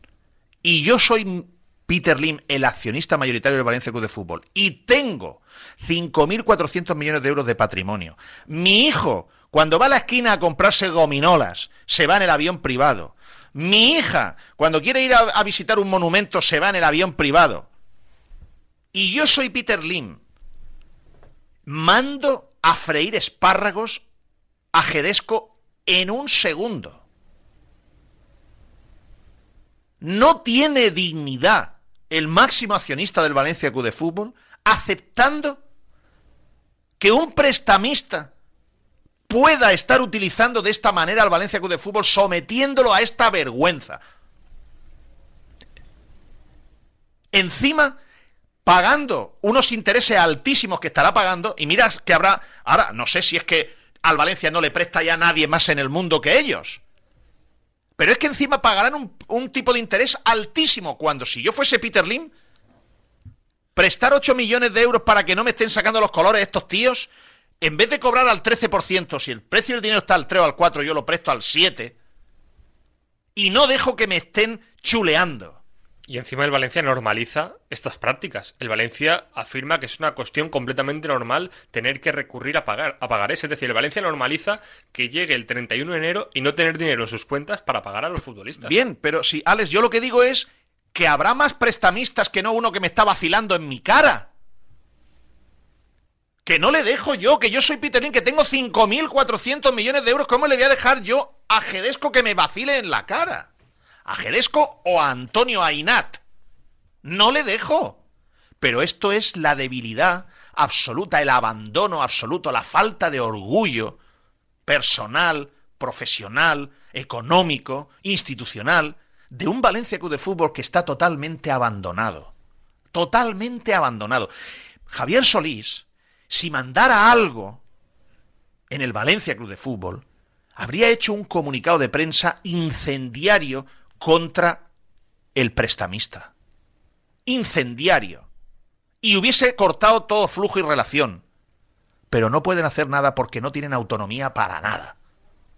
Tienen autonomía para cacaos y tramusos, para traer a Peter Federico que no cuesta nada. Es una es, es un dolor de alma ver cómo el Valencia está tan débil, tan desprotegido, cómo cualquiera lo humilla de esta manera. Me enciendo. Y todavía vamos a estar aquí permitiendo enriquecer más a este tío. Y voy a terminar con el documento 2. El documento 1 es el que les he leído. El documento 2 es una cosa que se llama... Saben que tengo para mí que todo el mundo utiliza los anglicismos, porque parece que decir CEO es más guay que decir director general. Por ejemplo, ahora se ha puesto muy de moda. Bueno, nada, no te preocupes, ya tiene green light. En vez de decir ya tienes el OK, o ya, tienes luz verde, o ya tienes autorización, queda más guay decir ya tiene green light.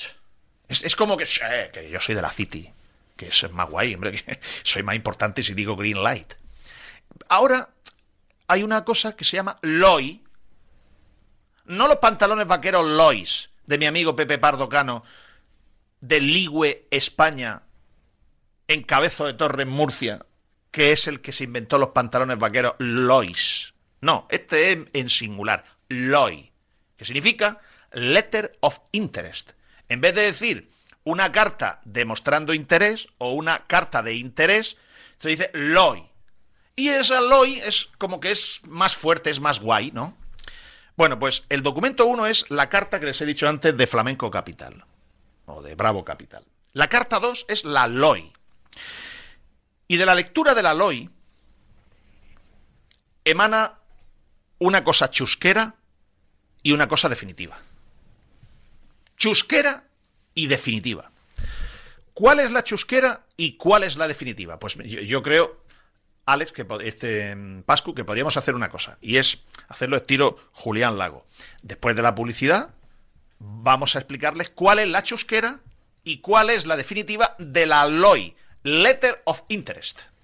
¿Tienes un problema con tu seguro? ¿Necesitas asesoramiento con un siniestro con tu peritación? Relájate y llama a los profesionales. Llama a Barberá Peritaciones con más de 30 años de experiencia y un gran equipo de profesionales especialistas. Contacta con nosotros. Barberá Peritaciones en el 962 990 020 o en barberaperit.com. Palets Castillo, número uno de la fabricación de palets con madera sostenible en España.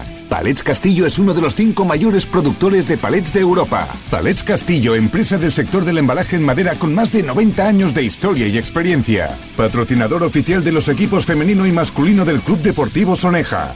Descúbrenos en paletscastillo.com y en el 964 13 27 27 en Soneja, Castellón.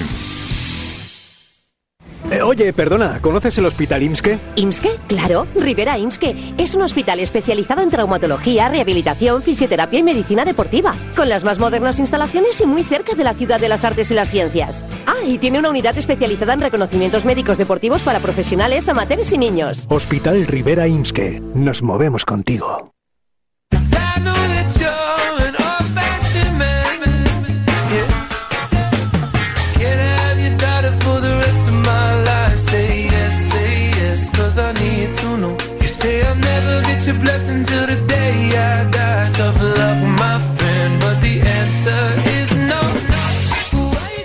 Vamos a encarar ya la recta final del programa, pero antes dos, dos, ensaimadas buenas.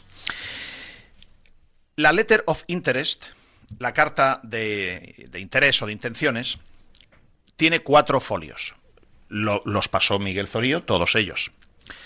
En los cuatro folios, en el primer folio, pone fecha 19 de diciembre de 2023.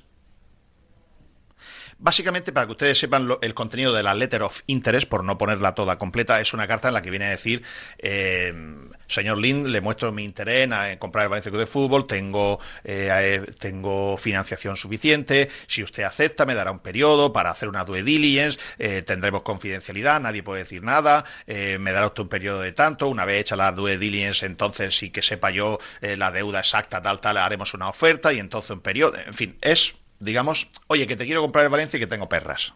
Perras me refiero, es que mi, perras me refiero dinero. Eh,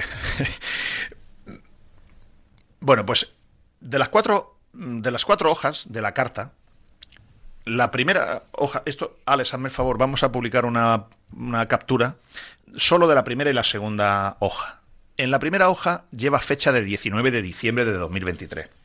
Pero en la segunda hoja, la tercera y la cuarta, lleva fecha de 27 de abril de 2022. Diferentes fechas. Yo esto se lo pregunté a Miguel Zorío, que vuelvo a reiterar una vez más, a mí me gustaría de verdad que Miguel tuviera dinero para poder comprar el club. Y, y reitero una vez más que es necesario y en todo lo que sea para ayudar al Valencia Club de Fútbol, para salir de este atolladero, Miguel Zorío y Zorío Miguel nos tiene a nosotros en lo que humildísimamente podamos ayudar para ayudarle, a él y a cualquier otro. Pero mmm, para cosas raras también.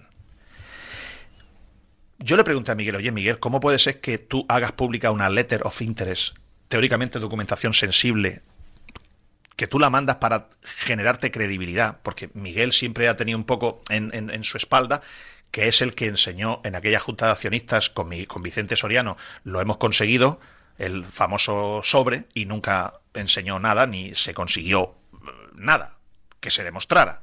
Entonces siempre ha querido tener una documentación para demostrar. Y presenta esta documentación de Bravo Capital, a lo que se presta Antonio Inat, y presenta la carta de la Letter of Interest, que no tiene más importancia, la Letter of Interest. O sea, Peter Lee le pueden mandar 40 cartas de, de, interés en el Valencia. Pero, hombre, te quita credibilidad si tú, la primera hoja tiene fecha de 19 de diciembre y la segunda, tercera y cuarta tiene fecha de 27 de abril de 2022. Esto es lo chusquero. Lo hemos publicado en un tuit para que se vea. Pero ahora viene, ahora viene lo eh, que he dicho antes, era lo chusquero y lo definitivo, o algo así he dicho, ¿no? Vale. Tú lees la carta, la letter of interest, y en su folio 3 dice, confidencialidad. Tras la aceptación de esta oferta por parte del vendedor, las partes mantendrán todos los documentos, datos e información de cualquier clase obtenidos en virtud de las relaciones iniciales para la posible adquisición de los activos como estrictamente confidencial y se abstendrá de revelar o difundir la existencia o contenidos de esta letter of interest a terceros, a terceros, sin autorización previa de la otra parte. Ojo lo que he dicho, ¿eh? Esta LOI estará vigente hasta el 30 de enero de 2024, o sea, mañana. En caso de no ser aceptada por el vendedor en dicha fecha, dejará automáticamente de surtir efectos. Esta LOI, ojo, no constituye un compromiso legalmente vinculante y no da lugar a ningún compromiso legalmente. Moraleja. Si esta LOI no constituye un compromiso legalmente vinculante, es humo. Y la otra moraleja es, si esta carta tiene un, una cláusula de confidencialidad en la que dice que si el vendedor acepta la oferta las partes mantendrán todos los documentos, datos e información de cualquier clase obtenido en virtud de las relaciones iniciales para la posible adquisición como confidencial y se abstendrá de revelar o difundir la existencia o contenido de esta loya tercero sin autorización previa de la otra parte e indica penalizaciones, pues si lo ha hecho público es porque la otra parte o ha pasado o ha dicho que no. Porque si no, estaría incumpliendo lo que su propio documento dice que es que no se puede revelar la documentación ni la oferta sin el permiso de la otra parte. Y no ha acabado todavía el periodo, acaba mañana. Luego, si acaba el martes 30 y el martes 23, Miguel Zorío nos envía a todos los medios de comunicación por tierra, mar y aire la carta de Flamenco Capital, Bravo Capital y la Letter of Interest, en la que la Letter of Interest dice que no se puede revelar nada por confidencialidad, con penalizaciones que hay, salvo que la otra parte lo autorice, y falta una semana para que venza el plazo que ha puesto del 30 de enero, pues significa que es que no hay nada. Porque si lo ha hecho público, es porque la otra parte o ni ha contestado o ha contestado que no. Si no, no lo habría hecho público. Si hubiese tenido visos de ser realidad, no lo habría hecho público, porque está incumpliendo su, propio, su propia carta. Resumen. Vaya ciudad. No de bonita, de la albufera, de los arroces, del puente de las flores, de la Plaza de la Reina, de la catedral, de tantas y tantas cosas bonitas que tiene la ciudad. No. Vaya reparto de cartel de Sénecas en esta ciudad. Vaya tela. Yo creo que siendo las 5 en punto de la tarde es un buen momento para terminar, porque es que si no, ya, y así yo me dedico a buscar lo que he perdido. Eh, Alex, ¿qué se nos olvida? ¿O, qué crees tú? Eh, o, dime si nos falta algo por decir. Yo creo que no. Yo creo que no. Yo creo que la gente tiene bastante claro lo que hemos comentado hoy. Eh, déjate el piso para más adelante. No hay prisa. No hay prisa. Tampoco contaba. Me, me dicen, te sin casa yo tampoco contaba con ella, entonces. Pues yo creo que eso es lo que le pasa a Miguel. Yo Se ha quedado sin el Valencia, pero tampoco contaba con ella. Y yo creo que Ainat, pues, ha hecho una carta como la que yo te he hecho a ti que es una carta que yo quedo, yo quedo fenomenal. Tú vas ahora con esa carta, se la enseña a tu padre, se la enseña a tu familia, se la enseña a tu novia y te dice, joder, macho, qué fenómeno es Pedro, tío, cómo confía en ti. El problema sería para Zorio si Lim decidiera aceptarlo. Ya, pero es que le había dado de plazo Zorío, o sea, Zorío aquí le, ha pedido permiso a Inat para pagarle 8 millones al Valencia. Y además, Lim tiene que contestarle a Zorío hasta el 30 de enero y que no se puede hacer público nada. Y yo lo he hecho público una semana antes, pues blanco y, blanco y, blanco y en botella.